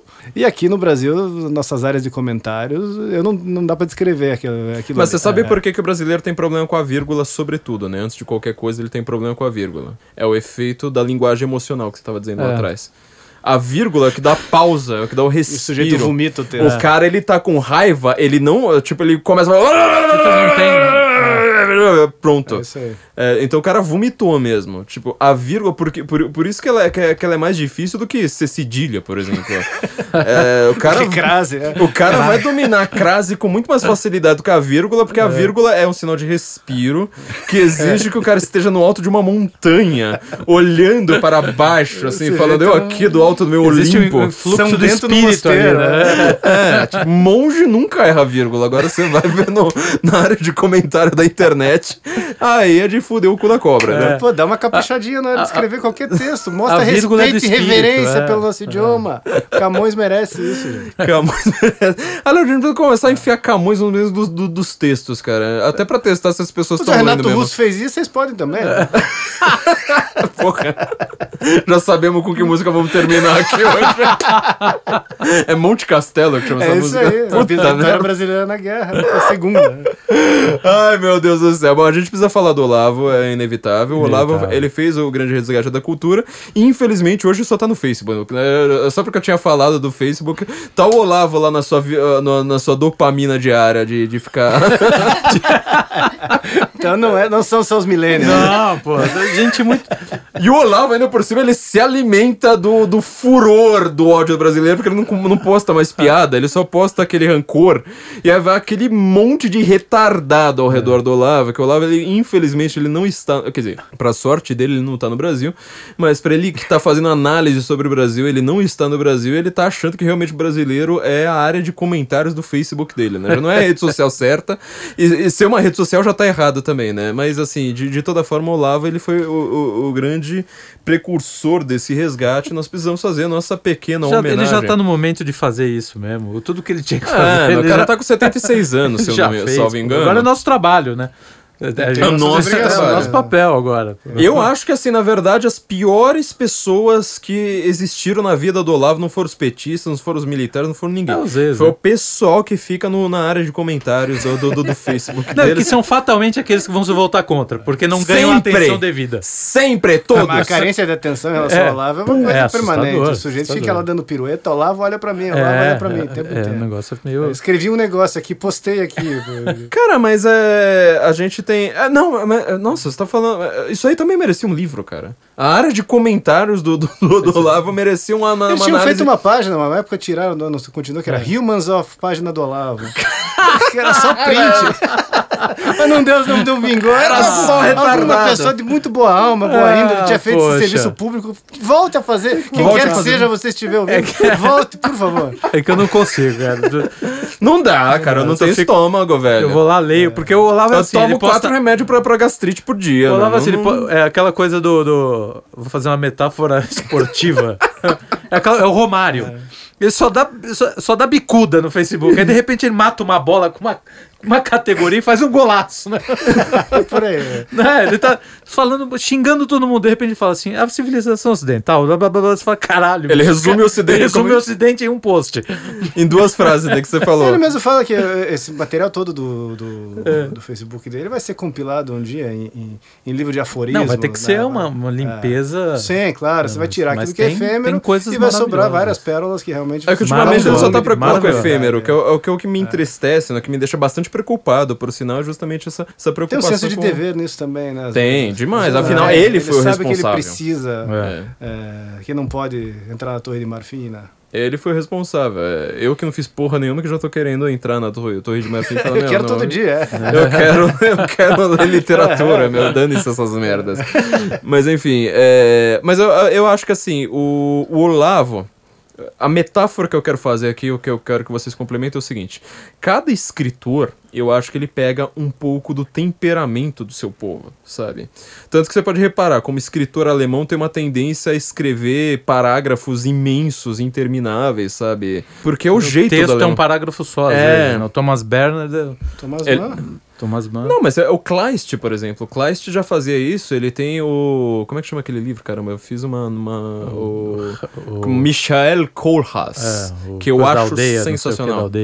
É, ele tem parágrafos de 16 páginas ali. 16 páginas num- só com vírgula. O pessoal faz isso no Facebook no Brasil. Sem estilo nenhum, né? sem, sem ter estilo do Kleist, mas- ou do Bernard. Bernard, se eu não me engano, ele tem um, um- um texto dele que eu acho que é um parágrafo só.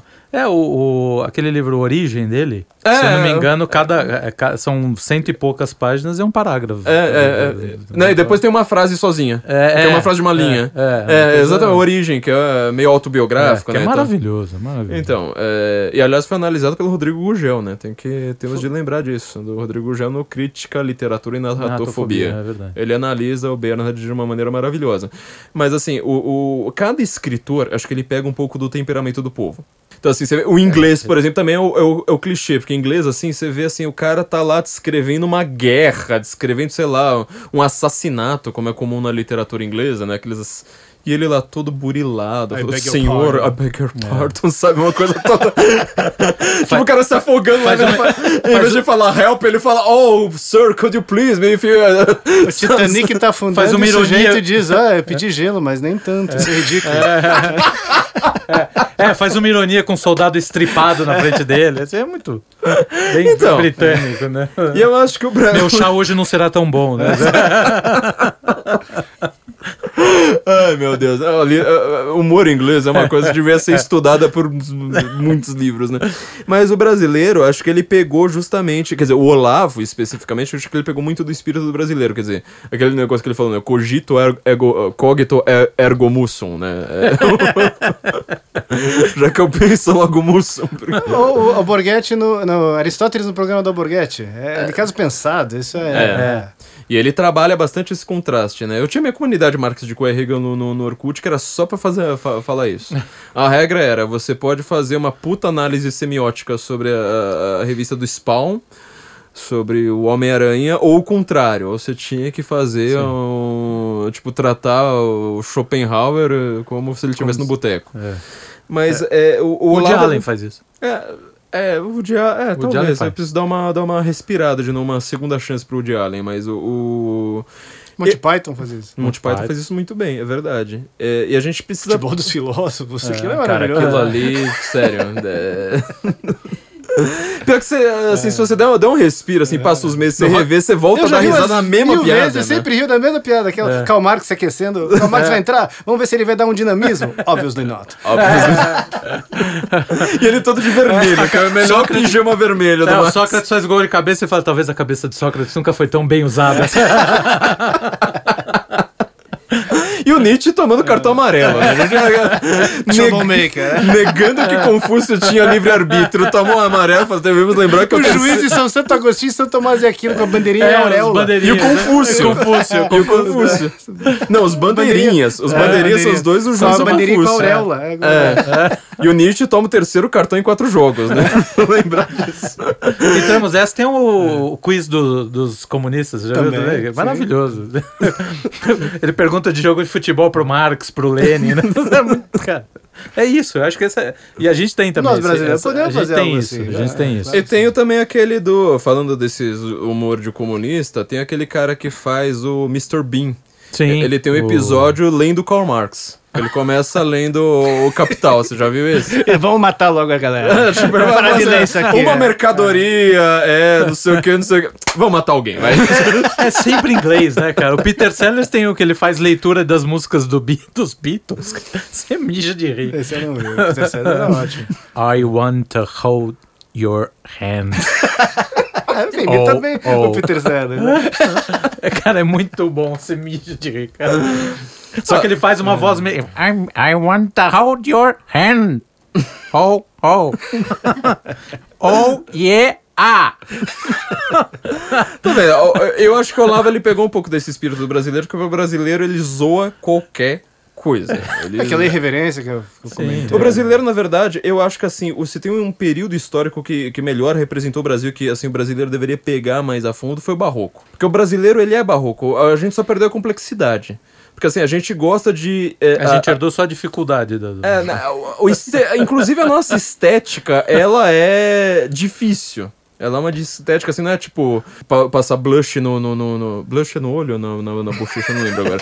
Mas é passar uma, uma, uma, uma maquiagenzinha ali, um batom e cair na. Não. É extremamente complicado, é burilado. Meu, meu, eu vejo o Pablo Vittar, meu. Pra, pro cara sa- Carnavalesco, né? Clóvis É, Bornai, né? Exato.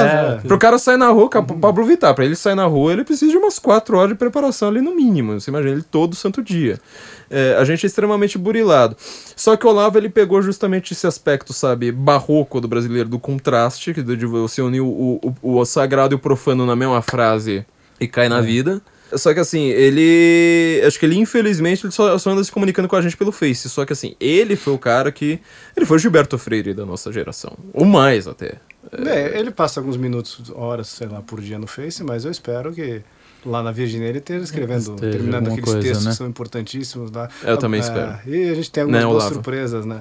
Eu também É, espero. por exemplo, tem um Olavo. livro dele sobre Maquiavel, tem um livro dele sobre Descartes, e tem uma série de aulas do Koff, lá, aula 300 e cacetada, não vou saber o número, que ele fala, mas faz uma sequência de, de, de aulas sobre Kant.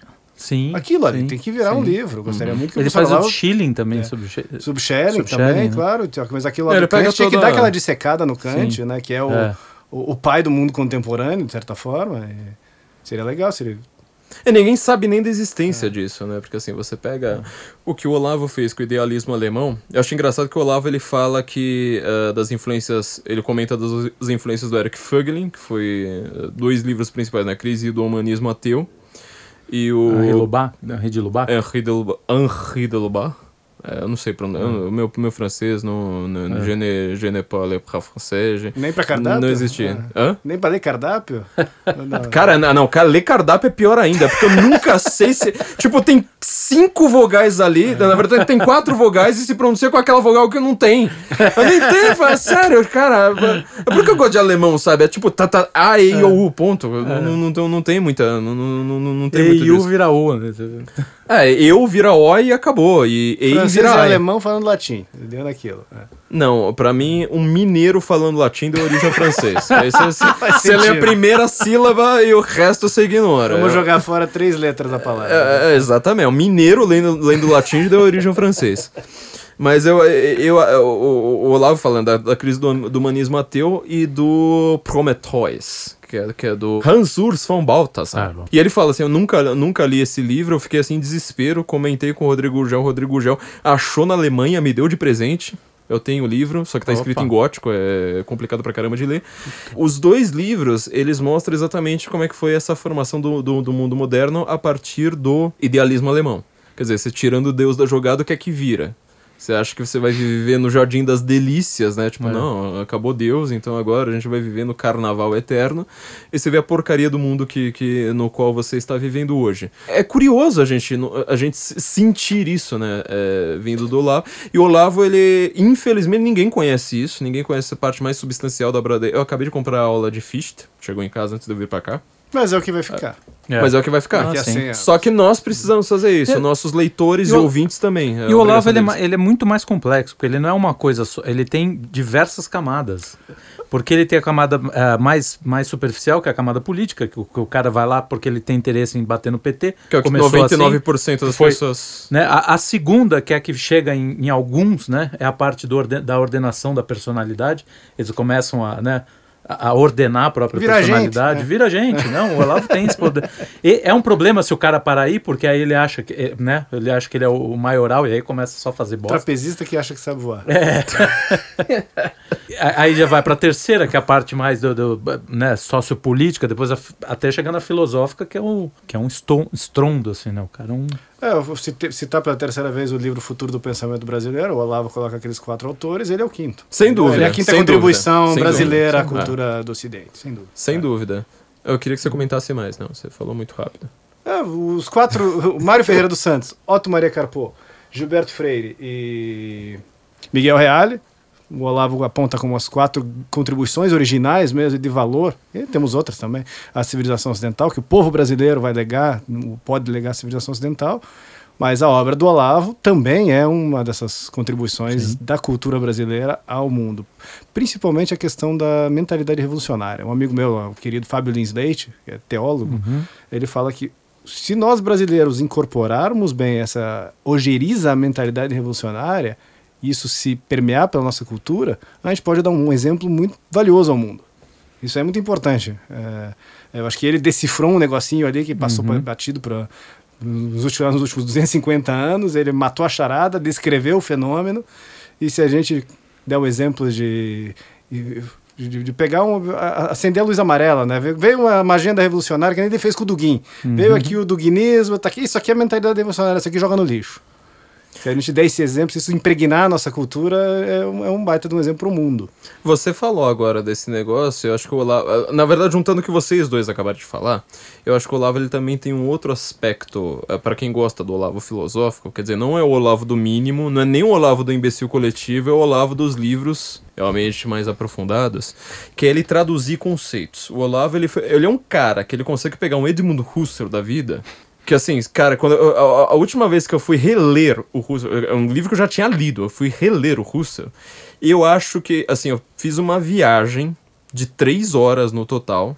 Eu acho que eu li dez páginas, se muito, não tô brincando. Acho que eu li menos. Isso lendo assim sem parar, sabe? Porque assim, é um cara que você precisa escavar Cada... o texto, né? Você lê assim, tipo, cinco vezes a mesma frase para ver se você entendeu. Você lê a, a, próxima frase também cinco, sete vezes, aí você compara as duas e fala, puta, mas não sei se eu entendi. E vai no dicionário, vai no dicionário de alemão, e vai no glossário no final do livro. Ele é difícil. O cara consegue pegar o Edmundo Husserl. Ele te ensina assim, sabe? Igual. Igual você. Igual ensinando a jogar, jogar carta, né? É, um negócio assim que você fala, ó, oh, então, né? Essa carta aqui junto com essa. truco. É, é. é, é cara, meu, eu, tipo, eu demorei, sei lá, meu, muito tempo pra conseguir. Ele é, fez isso com o René Guénon. Que é pior ainda. É, que é pior que, que é um labirinto que, que, o pessoal se perde. E, e que o próprio Guénon, se perdeu. Ele tem um texto sobre o Guénon, eu só tenho a primeira parte, que ele, que ele compara a, a briga do Renan Guénon com, com, com o Chuon. E, meu, é uma briga sobre uns assuntos teológicos. Você fala assim, cara, mas nem reforma protestante foi tão. nem o cisma do ocidente lá debatendo sobre se a roupa de Jesus também fazia parte do corpo. do corpo uh, glorioso de né? Jesus, né? meu, nem aqueles negócios eu consigo ser tão complicado quanto aquela briga. Ele falou, não, então, o Enegui não pensava isso, o João pensava isso. Você fala, porra, meu, mas você devia ter se entendido também. Colava em cinco minutos, velho. Porra. Negócio aqui que você lê e já é. era, velho. Então. É. Ele é uma pessoa que ele, que, que ele faz isso muito bem também, né? Eu acho que. Eu a, acho que dá pra gente concluir. A gente falou muito de cultura brasileira, mas assim, a cultura brasileira, eu acho que no, no, no mundo de hoje, ela tá muito em diálogo com a cultura internacional, né? A gente tá no mundo globalizado. Você vê como é que o, o, o, o conservador brasileiro, ele geralmente tem 25 anos no máximo. Ele lê Roger Scruton, ele nunca ouviu falar de Joaquim Nabuco. Entendeu? É... E ele leu um negócio chamado Como Ser um Conservador e ele fala assim: o conservadorismo é isso. Só que assim, a gente precisa estar em diálogo. A última vez que. Última vez, né? A primeira vez que teve o CIPEC no Brasil, eu percebi muito isso conversando com os outros palestrantes, porque assim, o pessoal tava impressionado falando: meu, tem umas coisas aqui que vocês estão muito mais avançados do que, do que a gente. A gente não percebe isso também. O Olavo, por exemplo, só para deixar um exemplo bem claro disso, já que a gente tá falando do René Guénon, a alt-right americana inteira tá lendo René Guénon hoje. Descobriram René Guénon Tão faz fudido. menos de 5 anos. não, mas você sabe o que, que, é pior, Diogo? Não, sério, ele, eles não só tão fudidos, eles não só tão fudidos, eles não sabem qual que é a conclusão final, porque os caras começaram, literalmente começaram a ler René Guénon agora, e quando você lê Crise do Mundo Moderno, você fala, cara, esse é um dos melhores livros do planeta Terra, pelo amor de Deus. Eu nem me arrisco. Só, é, o Olavo fala que não dá pra brincar com esse não, não, não, não, dá pra... Tenho dois pra... livros do René Guénon, eu só é. fiz aquela olhadinha de curiosidade ali. O Évola eu já acho difícil, não, já não acho tenho estofo pra isso, não. Antes de terminar Aristóteles e Platão não dá, não vou meter Não dá, o, o Olavo fala, é um autor perigosíssimo. Porque o cara lê aquele negócio, ele fala, cara, entendi todo o problema do mundo moderno. Só que ele não vê que o René Guénon... Vou, logo vou depois. postar no Facebook as soluções. Né? É, é, entendeu? Só que assim, existe Vou uma... avisar minha avó. É. Existe uma diferença entre você dar o diagnóstico correto para a doença e você dar o remédio, remédio. correto para a doença. E o Guénon, o remédio correto que ele... O remédio que ele dá é falar, então, vamos virar islâmico. E as pessoas, o- o- os americanos não sabem disso. É quando o Olavo chegou lá pra conversar com o Steve Bannon, e o Bannon lá elo- elogiando o, O Guénon. o Guénon. Nossa, porque eu li um cara chamado René Guénon. E o Olavo com uma puta cara de tédio, assim. eu sei dessa história, porque o, o Olavo com uma cara de tédio, assim, falando, puta que pariu, quando esse cara vai parar de falar pra, pra, pra, pra- pro, pro jornalista hoje falar que a gente recebe ordem do Bannon, né? Aham, aham. Acho que na hora que o Bannon falou assim, então, eu queria saber a palavra do professor Olavo, o que, que ele acha disso. Que assim, com uma. O, o tédio passou pro ódio, ele só falou. He wants to Islamize. É, Islamize, né? É, isl- Islamize, agora Islamize, não. que é. Islamize. He wants us to Islamize us all. Aí, tipo, todo mundo com aquela cara, assim. Ele fala, porra, meu, você não leu o cara. Você só tá lendo o começo, meu. A obra do cara só começou, aí começa a explicar, ó. Eu tava na tarica lá. Eu filho. tava na tarica da desgraçada, porra. Eu bre- O, o João ferrou minha vida. eu briguei com o cara. Quebrei O o João com todo ferrou minha mundo. vida. Show processou minha esposa, não sei o quê. Pô, aí todo mundo ficou lá com aquela cara. Então, quer dizer, a gente tá num nível intelectual de entender algumas questões, pelo menos, muito mais avançado que esses filha da mãe. Quer dizer, a gente tinha Nosso mercado editorial é mais interessante, olha pros vizinhos, dá uma visita na Argentina, visita, falam, a Argentina tem trocentas mil livrarias, Buenos Aires tem mais livraria que o Brasil, talvez seja verdade. O, o catálogo de livros deles na livraria, eles estão ferrados, você vê por uma amostra ali, eles não têm as editoras que nós temos, eles não têm a vida editorial, eles não têm o catálogo das É. realizações, ou os livros que a Record pôs em circulação aqui maciça, do Roger Scruton e etc. É, a gente concorda com você, Flávio. A gente tá, em alguns aspectos, a gente tá. numa- a gente pode ser feliz. E, A gente tá mais avançado É. que americano até. E olha que americano tem um mercado editorial conservador que aí você fala, não, desculpa que. a França desculpa também É. tem. A, a França. É, je ne parle pas français, então eu, não, eu, eu nunca entendo se o francês é bom ou é é ruim até alguém me explicar. É, Eu, eu nunca entendo se eu preciso concordar ou não com o cara, porque eu sou meio francófobo assumido, mas enfim. Mas é, eu acho que a gente precisa le- lembrar disso, assim, porque o Olavo sozinho, e aí você pega o Mário Ferreira, é que você, falou que você não desbravou ainda o Mário Ferreira, né? Eu já li alguma... Não, eu li a Invasão Vertical dos Bárbaros, já dei uma lambida e uma Eu coisa acho ou o outra, pior mas eu digo que eu dele. não, tenho, eu não vou papagaiar o diagnóstico, o parecer do Olavo. Sim. É um grande filósofo do século XX.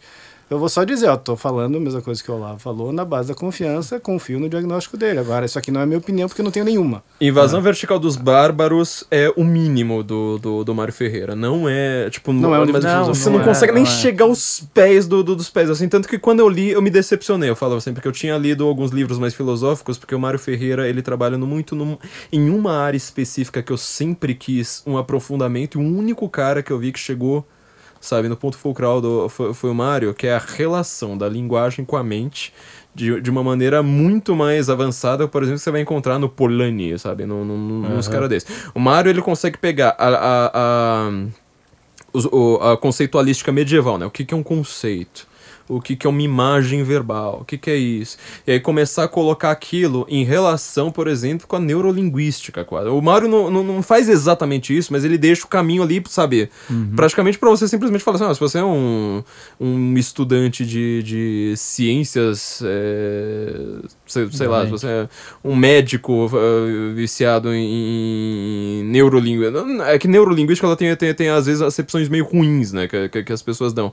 Mas essa área que tá lidando com psiquiatria, que tá lidando com uma coisa eh, próxima à, à linguagem, o Mário deixa aquilo ali tudo pronto. Quando eu fu- fui ler Invasão do Vertical dos, dos Bárbaros, me deu uma impressão que era o que ele tava escrevendo no jornal, assim, sabe? Tipo, ah, propósito, o mundo de hoje tá uma porcaria.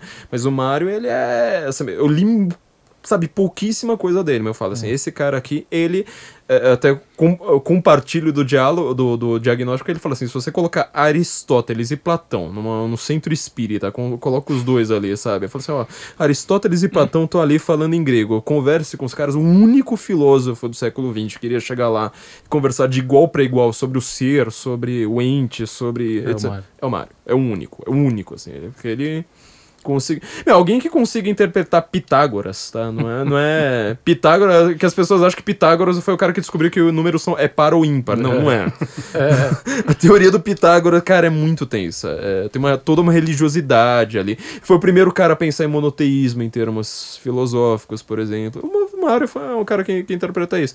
Acho que a gente precisa também é, dar, dar esse mérito da tradução, sabe, desses desses grandes pensadores e dar mais uma bronca para os nossos ouvintes, né? Você Ah, fala manda- assim, meu, tem que ler mais coisa hardcore, então. Você incorporar isso dentro de nós, mais né? Para perene, que isso é. seja realmente é, moeda corrente, ou ter no fluxo sanguíneo É. de nós brasileiros, né? Fluxo sanguíneo. Gostei bom. dessa, go- gostei dessa metáfora. Diogo, você quer deixar nosso seu último parecer aí? Eu já tô te segurando aqui por muito tempo. Deu duas horas de podcast. É uma delícia, por mim a gente papeia aí. Até o carnaval. Vamos deixar o, vendo, o, o- o Davi que Não, eu depois. quero fazer, a gente tá falando de restauração da literatura brasileira, eu falei, eu quero fazer a propaganda do livro que vai sair agora, o podcast saindo Aproveita em março, propaganda. saindo provavelmente em março, se não, sair, se não tiver saindo em março, vai sair em abril, do Fábio Gonçalves, quem não conhece Fábio Gonçalves era do- da revista Estudos Nacionais, Sim, Fábio. e é ótimo. do jornalista do Brasil Sem Medo. Ele vai lançar um romance, literatura, chama Milagre em Paraisópolis. É um livro maravilhoso, prefácio do Paulo Briguet. E se, se a gente quer restaurar a literatura brasileira, vamos começar. Tem que ler, tem Se- que ler esses caras. se- Tem que ler os caras vivos, Se essas, inclusive. A- é, editoras, e- se essas editoras começarem a mandar livros pra gente, a gente pode comentar aqui. Manda, É, é, Diogo, manda, você manda. pode O Fábio mora aqui em Diadema, se vocês quiserem trazer ele aí. Aqui em ele- Diadema. Diadema fica ali. Mas ele vem para São Paulo, ele vem aqui na, na panela. Pô, você. fica o convite, hein? E o livro é espetacular. O, o Fábio Além, quem acompanha ele no Brasil Sem Aham. Medo sabe que ele é um talento literário precoce. muito O menino bem. tem 29 anos. É, Já, é, o, o livro é experiência pessoal, como todos que nós somos escritor, está escrevendo sobre si Sim. mesmo, no fundo, sobre o que viveu, né? cavando onde ele está. Ele escreve sobre Paraisópolis. Ele não morou em Paraisópolis, mas ele morou em outra favela de São Paulo, passou a infância dele lá. E ele descreve a história, uma história de uma família de nordestinos que se estabelece em Paraisópolis no come- ali por volta do ano 2000. E o, o pai de- da família ali vira crente, vira evangélico e depois vira pastor de uma igreja evangélica, aquelas de bairro.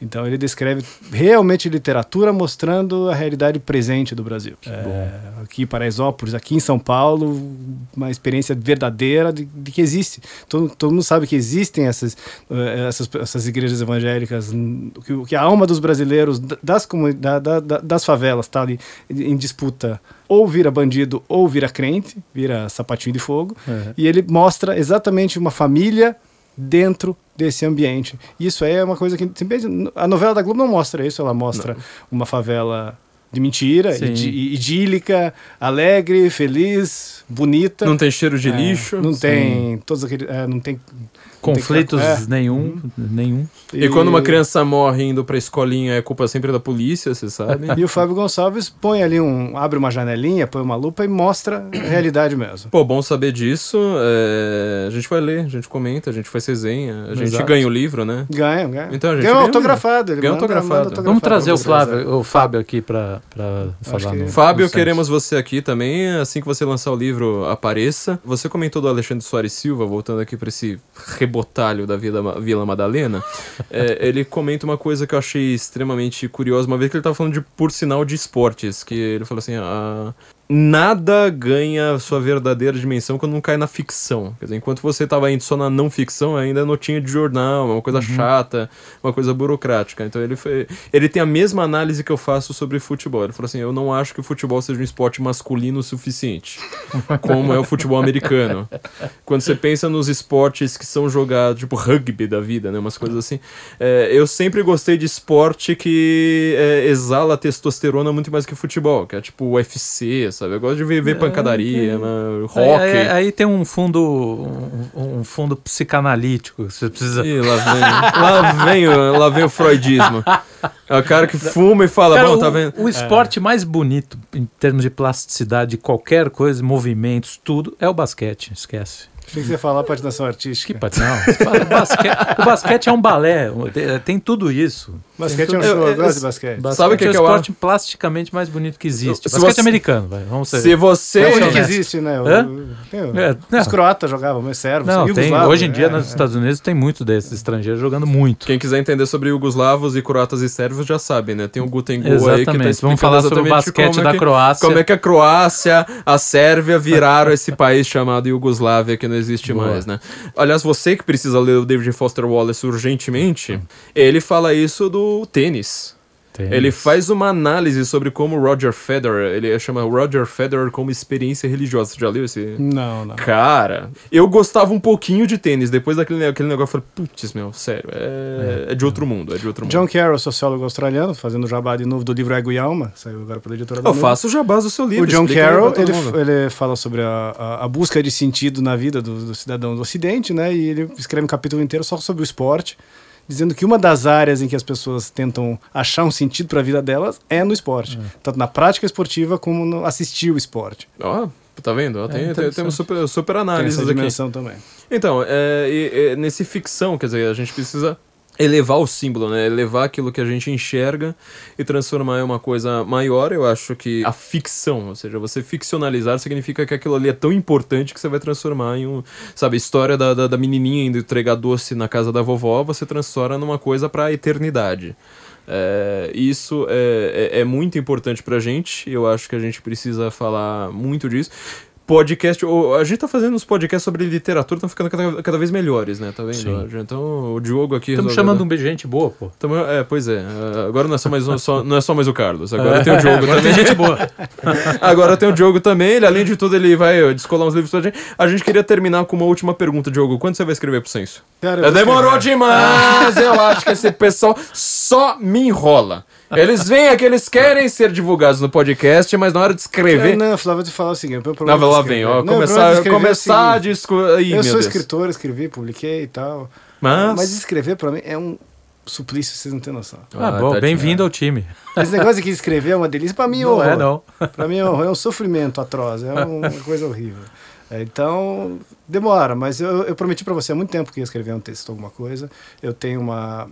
Eu li recentemente um, um livro chamado Recomposition, é de um francês Alexandre de Vecchio, é sobre recomposição. Ele diz que não, não tem fascismo em, em ascensão no Ocidente, porcaria nenhuma, é simplesmente uma nova clivagem de, todo mundo sabe já, nacionalismo e globalismo, e ele escreve um livro muito inteligente que ele analisa França, Le Pen, óbvio, fala do Brexit, fala do Trump, fala um pouco do Bolsonaro, fala da Polônia, fala da Hungria, ele dá um panorama geral. É um analista político francês muito inteligente, ele escreveu esse livro, eu gostei, fiz algumas anotações. Eu acho que eu posso, de repente, fazer uma, uma resenha e dar alguns comentários. O- Excelente. Botar em circulação, aí o, o leitor vai saber da existência desse livro, vai ter uma impressão, e esse, isso aí eu vou mandar para vocês. Só aí tem, só tem edição francesa? Só tem edição francesa. E Quando sair numa podia língua- trazer, posso fazer, podia mas eu já posso fazer, eu já posso fazer um, um, um apanhado geral, Ah. dou um resumão para o leitor brasileiro saber do que se trata, que é um livro importante. Aliás, quem me indicou esse livro foi o Lucas Mafaldo. Lucas Mafaldo, é, o Lucas Mafaldo é das antigas, ele é amigo do Silvio Grimaldo, era lá do Núcleo Olavete de Londrina, que Aham. virou que virou notícia por causa do MEC depois, né? Mas É. ele mora, ele mora, se não me engano, em Montreal, no Canadá. Eu acompanho, eu sigo o Lucas Mafaldo no Twitter, é um dos caras mais inteligentes que tem aí, desse, desse pessoal. E ele indicou esse livro e eu fui atrás li e vale a pena. Recomposição, Alexandre De Vecchio. Então, Quando- eu prometo para vocês uma resenha boa desse livro aí. Quando, quando sair numa língua com consoantes, eu vou ler com toda certeza. eu vou falar uma coisa aqui, eu já conversei com o Carlos, já conversei com todo mundo que foi escrever pro censo, inclusive, assim, quem tá interessado em escrever pro censo, vou sempre dar a, a dica fundamental. Não espera a inspiração vir, sabe? Porque eu conversei isso com, sabe... Ah, isso é uma muita- boa dica para qualquer pessoa que vai escrever qualquer coisa. Pra Tem qualquer lugar. razão. Não Escrever é uma disciplina, você senta na frente do computador, É, sabe porque, assim, por, exemplo... Você começa a pe- escrever. É, Depois você- arruma. Você pensa, você pega um bloco de É. mármore e vai Ah, vai. transformar no... no é o- é o Davi, do... Michelangelo. do né? Michelangelo. Você pega um bloco de mármore e você vai transformar em Davi. Você acha que o Michelangelo estava inspirado em 100% do tempo que ele estava lá cinzelando o bagulho? Pac, pac, pac, pac, pac, pac. Não, e mais, foi a primeira obra do Michelangelo? Não, né? É, É, o pessoal quer que o primeiro texto é quer que o primeiro seja- texto dele seja... Eu tinha muita dificuldade com isso. Eu também sempre escrevi assim, mas nunca, nunca gostei de mostrar nada. Quando eu fui escrever pro censo, eu meio que, cara, tem que ir, cara. Não adianta, né? Escreve correto, já tá bom, É, faz o feijão com arroz. Vamos, vamos lá, vamos lá, tem que botar Mas, no a- ar. mas eu vou dar uma, uma segunda dica, porque assim, as pessoas estão falando assim, não, mas eu vou. O dia que eu tiver inspiração, não sei mais o quê. E aí você, você falou do feijão com arroz. Só que tem um outro detalhe, que é o seguinte: sabe que quando, quando vier a inspiração, sabe o que vai acontecer quando você escrever aquele texto? Fala assim, nossa, finalmente, eu escrevi um puta texto, não sei mais o quê. Você vai publicar, sabe o que vai acontecer? Vai ter 60 curtidas. É. Eu não tô brincando. Toda vez, assim, que eu vi alguém, você falou, nossa, finalmente saiu um texto, mas assim, é 90% das vezes eu bati o o olho e falei assim, meu, eu já sei o que vai acontecer. Eu publicava e batata. Era o pior texto de, de, de divulgação. Sabe por quê? As pessoas precisam entender uma coisa fundamental. Existe escrever e existe escrever para a internet. Eu já falei que ainda vou, vou dar um curso só sobre isso. É que eu estava ocupado cuidando de salvar um arquiduque de ser assassinado, então não, não, não, não, não, não, não, não cuidei ainda de- de- desse curso, que é um curso muito mais marqueteiro, que é o seguinte. Você vai escrever para a internet, os caras querem escrever igualzinho eles fizeram na tese de doutorado dos caras. Tipo, nossa, porque agora eu vou citar tal autor e não sei mais o que, vou escrever um texto de 20 páginas. Cara, internet não funciona assim. Você tá lutando. Você não tá num livro fechado com o seu orientador tomando, sabe, o chazinho das 5 horas da tarde, enquanto tá lendo num silêncio completo o seu Pressupondo que o orientador tenha lido a monografia. É, né? pois é. É, Você não tá nesse ambiente, meu amigo. É, O, o seu orientador, ele tá recebendo uma puta fortuna pra ler o seu texto. Agora, a internet, você tá sendo lido por milhares de pessoas que... Ó, 92% do nosso público tá no celular. Vocês que ficam pensando assim, nossa, eu vou escrever um texto de 20 páginas no dia que. Tenta ler 20 páginas no celular pra você ver. Você tem- Pega o aplicativo Kindle e tenta ler 20 páginas na fila do banco pra você ver como é que. Não é assim. Não é assim. Então, assim, o, o grosso, sabe? é- Eu gosto de texto assim. Eu, eu- meu, eu leio New, New, New Criterion, eu leio, sei lá. É só impresso depois, né? Uma revista cultural. É, entendeu? Só que assim. um ensaio de profundidade não é pra internet. né? Exato. Eu leio 9 horas da noite, 10 horas da noite, sabe? Quando tá um silêncio absurdo em casa, você senta lá, sabe? Pega o seu Rob the Chamber, Su- Suas pantufas. suas pantufas de, de sei lá, que. De, de- De ratinho. É, pois é. De, de Jerry. E aí você lê, sabe? Aí você fala, nossa, agora eu vou ler uma discussão sobre Maquiavel, sobre eh, análise da obra de arte comparando entre Harold Bloom e, sei lá, Jan Starobinski. Cara, internet não é, cara. Quem vai ler senso em comum é o cara que ele tá no tran... eh, o cara que tá na fila de banco, o cara que tá no, no, no, no busão, entendeu? Então, assim, às vezes, eh, a dica que eu dou pra todo mundo é falar assim, cara, quando você tiver um comentário que você geralmente posta no Facebook, a gente não falou que o Facebook vai sumir com o teu texto daqui a duas semanas, você mesmo não vai achar no seu feed, vai demorar lá e vai travar, posta num site. Só que assim, pra postar num site você tem uma diferença. No Facebook você vai lá escrever 3, 4 parágrafos. É 3, 4 parágrafos que eu quero. Só que assim, no, no, no Facebook não tem título. Porque ele já aparece lá sozinho. A grande dificuldade é você ter um título chamativo, né? O título assim, tipo. é, o ovo e a serpente. Não, isso eu não sei do que, que o texto tá falando. Tem que ser aquele título mais feio, assim, sabe? Tipo, olha pra Folha de São Paulo. Entra lá no, no Twitter da Folha de São Paulo lê todos os títulos, você vai ver que o título que você. A notícia que mais vai te deixar puto, você quer ler, você quer clicar. Eles sabem fazer aquele negócio. A Folha de São Paulo não faliu ainda por causa de título de, de, de notícia do, do site. Sério, senão a Folha teria fechado. Eu falo pra vocês, a Folha teria fechado as portas. Eu falo assim, isso aqui é um jornal centenário que tá indo pro cacete porque não dá. Então eles fazem um título chamativo, a, a foto, e aí sim tá, tá, tá lá seu texto. Então essa é a dica que eu, que eu dou pra todo mundo, porque assim, não adianta você ter muita inspiração, ah, algum dia eu vou escrever sobre, sei lá, fazer uma análise sobre as questões do globalismo envolvendo a, a, sei lá, a, a Áustria. Não, sério, ninguém vai ler isso. Ninguém vai ler. Eleições da Bulgária. Eleições da Bulgária, fazer uma análise com A gente gráficos. tem o e André que faz isso, pô. Não, não- Mas o André, eu já falei pro André, inclusive, porque assim, o André ele é esperto. E, o André ele sabe fazer título. Eu só, eu só É. tirei muito os- as exclamações dele. Mas eu falo assim: olha, o título tem que ser assim. é, quando você vai fazer a tem timing, entendeu? Então, é, essa é a dica que eu dou pra todo mundo. Porque quando você vai esperar pra chegar aquele assunto, faz, fa- não, não é assim. Funcionaria num livro. Aí sim você pens- pensaria, ó, esse é um assunto para um livro que eu vou sentar, eu escrevo na hora que dá inspiração, aí eu faço uma análise sobre o, o nacionalismo búlgaro e, bola pra frente. Mas na internet não funciona. E é outra dinâmica. Foram anos, tá, que eu demorei, assim, praticamente. Eu tô uma década escrevendo, então foi uma década de, de preparação que eu tive pra conseguir fazer isso e virar um editor minimamente que, que consegue sobreviver. Últimos bem. comentários, Diogo. Ah, não, peraí, você tem mais, mais jabá pra fazer, você não tem? Do livro Não, dele, do seu não, livro. Meu livro eu falei, meu livro tem, só tá no Google aí, Diogo Fontana, o título é Exemplar Família de Tamar Halban, tem na Amazon, tem na Saraiva, tem em tudo quanto é Tem na livraria aí. do Censo. Tem na livraria do Censo, do Censo, tem em todos os lugares aí, tem, tem na livraria do Seminário de Filosofia, tem no site da Danúbio. Eu vou deixar um link específico. Tem versão aqui. Kindle, a versão Kindle tá bem barata, acho que é 6 reais, uma coisa assim. Opa. Opa. É, que- Kindle Unlimited não paga, só quem é assinante lá pode ler o, o livro.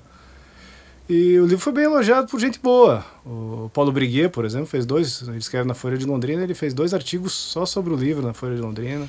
Ele Muito gostou bom. muito. Tem um podcast dele com o Silvio Grimaldo, é, Admirável Cast Novo, acho que é esse o nome. Eles chamam Vida e Morte de um Figurão Petista, é um podcast de uma hora e meia só sobre o livro. Aham. Então, quiser, não quiser, quiser um aval antes de ler o livro, dá uma olhada nos comentários da Amazon lá. Tem 33 elogios, a coisa tá boa, o pessoal gostou. O último É. livro do Martin tinha acho que seis pessoas dando nota zero. Tipo aquela primeira estrela. Foi sensacional. Fazer um Eu li podcast só pra. A né? gente precisa fazer um, fazer um Puta, podcast só pra analisar a primeira sadismo, frase. Né? Todo mundo é sacana, É, brasileiro é, é. foda.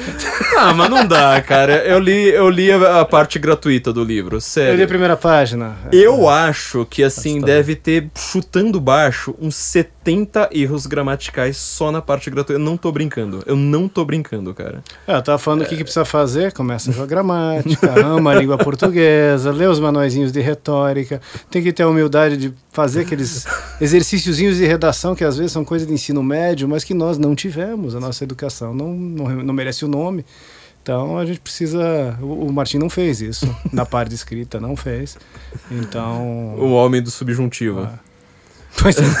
É, é, você colocou um vinho caro num recipiente de plástico. Não adianta. Bom, gente, é isso. É, Agradeço imensamente ao Diogo. Ó, esteja sempre convidado. Quando você estiver em São Paulo, tá meio, uh, Cara, meio tá, cinzento tá aqui bem, agora, tá né? bem Mas assustador. o clima aqui tá meio pesado lá Raios, fora. Mas, troadas. é, mas é, sinta-se uh, sempre que você estiver em São Paulo. Portas aqui, a abertas gente, aqui. as Cara, eu me abertas. diverti conversando aqui, não vê o tempo passar, acho que o ouvinte também vai se divertir. Uma Que bom. delícia Pois é. isso aqui. A Smart Fit, É. por favor, né? É, Lembrando favor, que tá todo favor. mundo aqui puxando ferro. Editora, se o cara tiver, editor. né, se o cara começou o podcast e ainda tá na academia, isso é. Também, também. Não, mas o cara, é, ele faz em duas levas, cara. Tem exercício de, de, de, de braço num dia, perna no dia seguinte, e dá pra, dá, dá pra ouvir E tem a podcast. esteirinha do final, né? pô, Ainda aquela tem né? esteirinha, etc. Porque assim, quando você. é, Mas isso é sério. Quando que a pessoa ouve podcast? As pessoas também não, não, não, não, não, levam em, em- conta isso. Quando você provavelmente não tá podendo usar as mãos. Senão você estaria É, lendo um livro. é. É, dirigindo. É, na, na, na academia, é lavando Em louça, casa, arrumando a né? casa. É isso aí mesmo. Cara, é, então assim, o horário do, de pico do rádio é um, o horário da TV é outro, o horário do site é outro, o horário do podcast é outro. Eu sei porque eu conheço meus ouvintes, entendeu? Eu sei porque eu conheço meus leitores, então funciona dessa forma meio, meio esquisita mesmo, mas enfim, é, funciona, é como funciona. E é, é um prazer imenso. O papo também é ótimo porque a gente fala sobre assuntos muito mais elevados do que simplesmente ter que ficar comentando as últimas notícias sobre o governo Bolsonaro, a porcaria do dia inteiro. Acho que é a primeira vez que eu tô falando do Bolsonaro no, no episódio, né? Olha Eu só. acho que é. Eu acho que, ó, 2 horas e 18 minutos eu falei Bolsonaro pela primeira vez só pra falar que eu não iria falar do Bolsonaro. Foi sensacional isso aqui. Maravilhoso. Foi genial. O Brasil vai ser um país maravilhoso o dia que o governo federal for que nem os municípios. Assim, a gente não tá nem aí porque os vereadores estão debatendo. Nada, Ninguém lembra né? que eles É. Eu imagino que morar na Áustria, ele tá falando, deve ser assim. Quem que é o primeiro-ministro mesmo? Cara, eu fui pra. eh, Eu fui pra Inglaterra duas vezes. Eh, em 2014 e 2018. Olha que eu peguei os, os dois centenários da Primeira Guerra só foi lançar o Guten Gol agora, né? Então, é, o, o centenário da- do, do começo e do. e do- não, não, a Inglaterra foi pra 2017, em 2017. É, é, foi uma diferença brutal. Eu percebi como é que é a, a Inglaterra também estava indo pro buraco, porque assim, na primeira vez, conversando com todas as pessoas possíveis na rua, é, o povo londrino é extremamente simpático. Eles não falam de política, não falavam de política. Na Agora. segunda vez que eu fui, aí era o assunto Brexit. Sério, assim, mas parecia que as pessoas iriam te, te, é, é, te convidar para uma loja falando assim, já, você, você conhece a palavra sobre o Brexit, sabe? Foi, é, a Inglaterra foi escangalhada, eu Nossa. percebi, em dois anos. dois, três anos de diferença. Então, é... Porque é isso, sabe? Você não vê o governo, você não precisa ficar conversando sobre aquela porcaria ali o tempo inteiro. É... Mesmo uma cidade como São Paulo, que tem a população do Chile, como a gente estava falando, né? Não, é você... O que, que acontece na Lesp? Onde fica... Quem é vereador em São Paulo? Você consegue lembrar de cabeça, assim? Cite três nomes. Cite três nomes de vereadores. Eu não consigo. E a não... Câmara de Vereadores nem é na Lesp. Tem a ver com o É, a nosso... Lesp é do, é, do, dos, do, dos tem a ver deputados com o estaduais. nosso, nossa pirâmide de poder, que é, é maluca, porque desde o começo da nova república, né? É muita coisa concentrada na União, isso também Uhum. explica É. o fenômeno. Se a gente tivesse mais federalismo, talvez se preocupasse mais com o município. Mas o pessoal está muito histérico mesmo, parece que vai acabar o mundo todo dia. Eu posso fazer a última, uma última metáfora futebolística, então? Porque assim, a gente tava falando. Eu tava conversando com o Carlos uns dias pra trás disso, de como americano você vê o que, que é um, um federalismo de fato com os americanos, porque assim. Lá, como é que chamam os times de basquete ou os times de futebol americano? É sempre o nome da cidade e um símbolo. Então, Boston Celtics, eh, New England Patriots. eh, New York Knicks, É sempre uma. sempre Houston uma- Texans. é, e quando você vai para os Estados Unidos e você vai para um. Por exemplo, você, você entra numa lanchonete, ela fala assim: esta é a melhor lanchonete do condado. Tipo, ele não tá preocupado se é a melhor do mundo. Ele tá preocupado primeiro com a sua vizinhança, sabe? Ele tá falando, eu sou o melhor da cidade, eu sou o melhor. Aí no máximo, quando é uma coisa assim, apoteótica de tão grandiosa, ele fala assim: não, eu sou o melhor do estado. Porque do o cara sul do estado. do sul é, do estado, é, é, coisas não, assim. isso. Porque senão o cara não é realmente assim, ele não tem essa preocupação, sabe? O brasileiro ele quer resolver o, o, o mundo primeiro, é. mas não quer É varrer. que o Jordan Peterson fala, né? Antes de mudar o, o mundo, arruma o quarto. É. Arruma o É, próprio sim. quarto. É o P.J. O'Rourke também, né? Que tem aquela frase famosa. Eu conheço muita gente que quer mudar o mundo, mas ninguém que quer lavar a louça. É. É, melhorar o mundo é muito fácil, mas assim, você não. Então, esse federalismo eu acho que ele também explicaria muito, sabe? Eu até comentei no primeiro episódio do ano, em que o que eu espero pra direita é que a gente tenha essa mentalidade mais territorialista, assim, sabe? Tipo, não, eu primeiro vou, vou cuidar da minha rua. Aí depois eu penso, sabe, em, em salvar o Ocidente e. Cuidar da própria formação, né? É, uma É, coisa se- dessas. Eu, eu quero salvar o mundo. E se der tudo certo, eu salvo minha rua. a mentalidade do brasileiro explicada, cara. Você, você explicou em uma frase o, o- o que, que o brasileiro pensa. Então, É Diogo. um delírio de onipotência, no fundo, né? A É, gente não sabe o que é do próprio tamanho. É, não, cê- exato. É, É, a o, que, gente- o que eu posso fazer Mas é o o tá meu desconhecimento de si É, mesmo, né? é, eu posso arrumar o buraco da rua, É. mas eu não posso mudar os ministérios em Brasília. É. Posso É, mesmo. é, pois é, pois é. Gostaria de, né? Mas.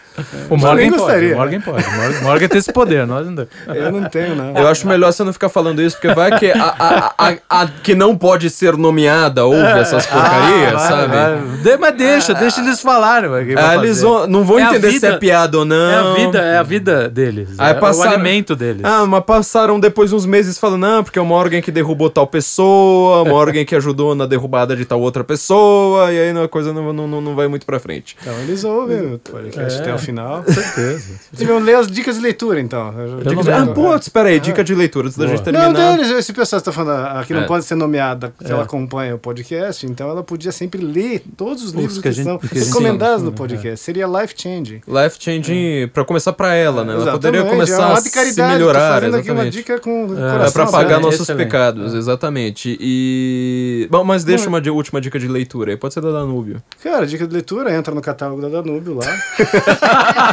25 livros pra você ler. Vou deixar o link direto da é, Livraria já do Censo para. Não, lê, lê os livros de, de, eh, da literatura brasileira. O pessoal negligencia muito isso. Eh, Eu- eu 70, assumo. 80% da, da leitura tem que ser historiografia e literatura. Faz uma formação eh, literária, artística sólida. Isso aí transforma a personalidade. O pessoal não percebe porque não tem. Só depois que o sujeito realmente absorveu uma boa bagagem literária, ele vai olhar para trás e vai falar: Nossa, como eu era burro. Eu sei porque eu passei por isso. Não, eu é, olho para trás pensando como eu era uma anta presunçosa, como eu falava do que eu não entendia, como eu escrevia mal, como eu falava mal, como eu pensava mal. É, e- É, depois que você absorve um legado literário de bom é, substancioso. É, você aceita que você é uma topeira, Não, você é uma anta. eu sou uma anta É, é, é uma coisa socrática É já, óbvio, né? né? Você já tem mais autoconsciência. É, pô, então, só exato, sei que nada exato. seja, já Exato. bastante, pô. né? Sem contar que você conhece Não é que outras vai antas mudar, não é que vai literárias. ficar bom. É que na verdade assim, você vai descobrir A que era burro consciência, e, que, e agora você vai Mas a aceitar isso, né? autoconsciência é um baita de um avanço cognitivo. Pois é. Então, mas você vai ter aquela consciência de que existem outras antas no mundo também que viveram experiências antíferas Sim, igual a sua. Sabe, dá uma- só que isso é perigoso, dá uma sensação de desamparo. Você, percebe, opa, que é o que o Sócrates deve ter sentido. Pô, ninguém sabe nada. Os caras que estão dos general não sabem nada, é, prefeito não sabe nada, ministro não sabe nada, secretário não sabe nada, tô, tô fudido. Imagina- eu passei por isso aos imagina o 26 Olavo. anos de idade, quando eu conheci o cara que era secretário de Segurança Pública do, do Estado do Paraná. Eu conheci o cara por acaso. Conversei com o cara ali uns 15 minutos falei, tô fudido. Não posso contar com a segurança pública do Estado, porque esse cara aqui sabe muito menos que eu. E eu sou um moleque de 26 anos de idade. Então, quando você ganha essa autoconsciência, É, quando a gente é, ganha esse semancol, a gente percebe que a gente tá num mato sem cachorro, que não tem para quem correr, a gente tá sozinho na sociedade brasileira, a gente tem que se virar por nós mesmos. Né? Por isso que grandes inteligências aqui acabam num linismo mais. Ah, O porque, cara- inclusive- O cara desiste, né? O cara fala, pô, não tem, não tem saída. Inclusive, foi a conclusão que o jogo deixou, né? A gente tá fudido. Ele terminou É. o episódio falando isso. Vamos. Então, vou fazer um apelo religioso. A gente tá. É. Só, Deus, Deus Só nos Deus, ampara, né? só ele. Porque Exato. Só Deus na causa. humanos não vão, não, não Não. vão nos ajudar, não. É. Poucos. Diogo, foi um prazer enorme, então. É uma conversa super proveitosa. Eu tenho certeza que o pessoal da Smart Fit vai ficar super. Smart Fit, por favor, nos financie, porque a gente vai. Precisando. A viu? gente vai falar Eu bastante o, no- o nome de vocês e eu tenho certeza que nossos ouvintes que são marombeiros, sabe? É. Porque é um pessoal, assim, de alta cultura e profunda maromba. Eles vão é, estar É, o bastante... pessoal greco- greco- greco-romano, né? Greco-romano. É, tá a gente só fala de... Educação clássica, A gente- trivium e ginástica. Todos fazem lá Smart Fit pelados, besuntados em azeite de oliva. Exatamente. Parecendo o Oil Man, já que a gente tá falando de Curitiba. Daqui uns anos a gente pode fazer um ban- banquete no, no, um banquete. Vamos fazer um lançamento de livro na Smart Fit também. É. No, o próximo, próximo lançamento de livro da, da, da, É. da, da Danúbio vai ser numa Smart Fit. Acho que Ao invés, ser... ao invés de, de, de quitutes e champanhe, né, você dá, você dá. Não, você dá. Whey. É dois minutos, de, dois minutos nesse, nesse aparelho, você tem cinco minutos de bicicleta, aí você vai, né? Pois é, isso aí vai ser sensacional, cara. Ser Isso é- essa ideia foi boa. Então, Smart Fit, ó, a gente não vai mais citar o nome da sua querida, A- a não ser se- que- querida academia, a não ser que role aí um, um financiamento. Então, Financiamento. quem conhecer os donos aí da Smart Fit, por favor, é, avisem-nos. É, avisem-nos nos dois sentidos, né? No nos e nos os. Que vai. Avisem-lhes. Avise-lhes. É, pois é. E... Djalma Jorge-lhes. Desenterrou lembra esse, disso, eu né? lembro? Era o, Era ótimo, Djalma era Jorge Ceará, Elias né? Dias. Era o Ceará que fazia o Djalma Jorge. Eu, a- Era assim. não era o Emílio? Não sei. Era o Emílio ou era um deles, o Totinha, um desses aí. Ah, tá achei vendo? gente tem- Ah, não, o Ceará fazia o Paulo Jalasca. Paulo Jalasca. A gente também podia ir pra Jovem Pan, né? Já que, já Djalma que Jorge assim- Elias Show. É, pô, era ótimo. Sensacional. Então, Diogo, um prazer enorme. Carlos, também um prazer enorme estar obrigado, novamente falando sobre literatura, auto, autocultura e Vera Magalhães com você. É, como sempre, que aliás estão virando os temas desse podcast também. É, é- é Grécia Antiga, Antigo Testamento, É. Alta Cultura, Literatura Austríaca e Vera Magalhães. É, tem que ter o contraponto. tá sempre sendo dessa o pêndulo. Né? um pêndulo de Foucault.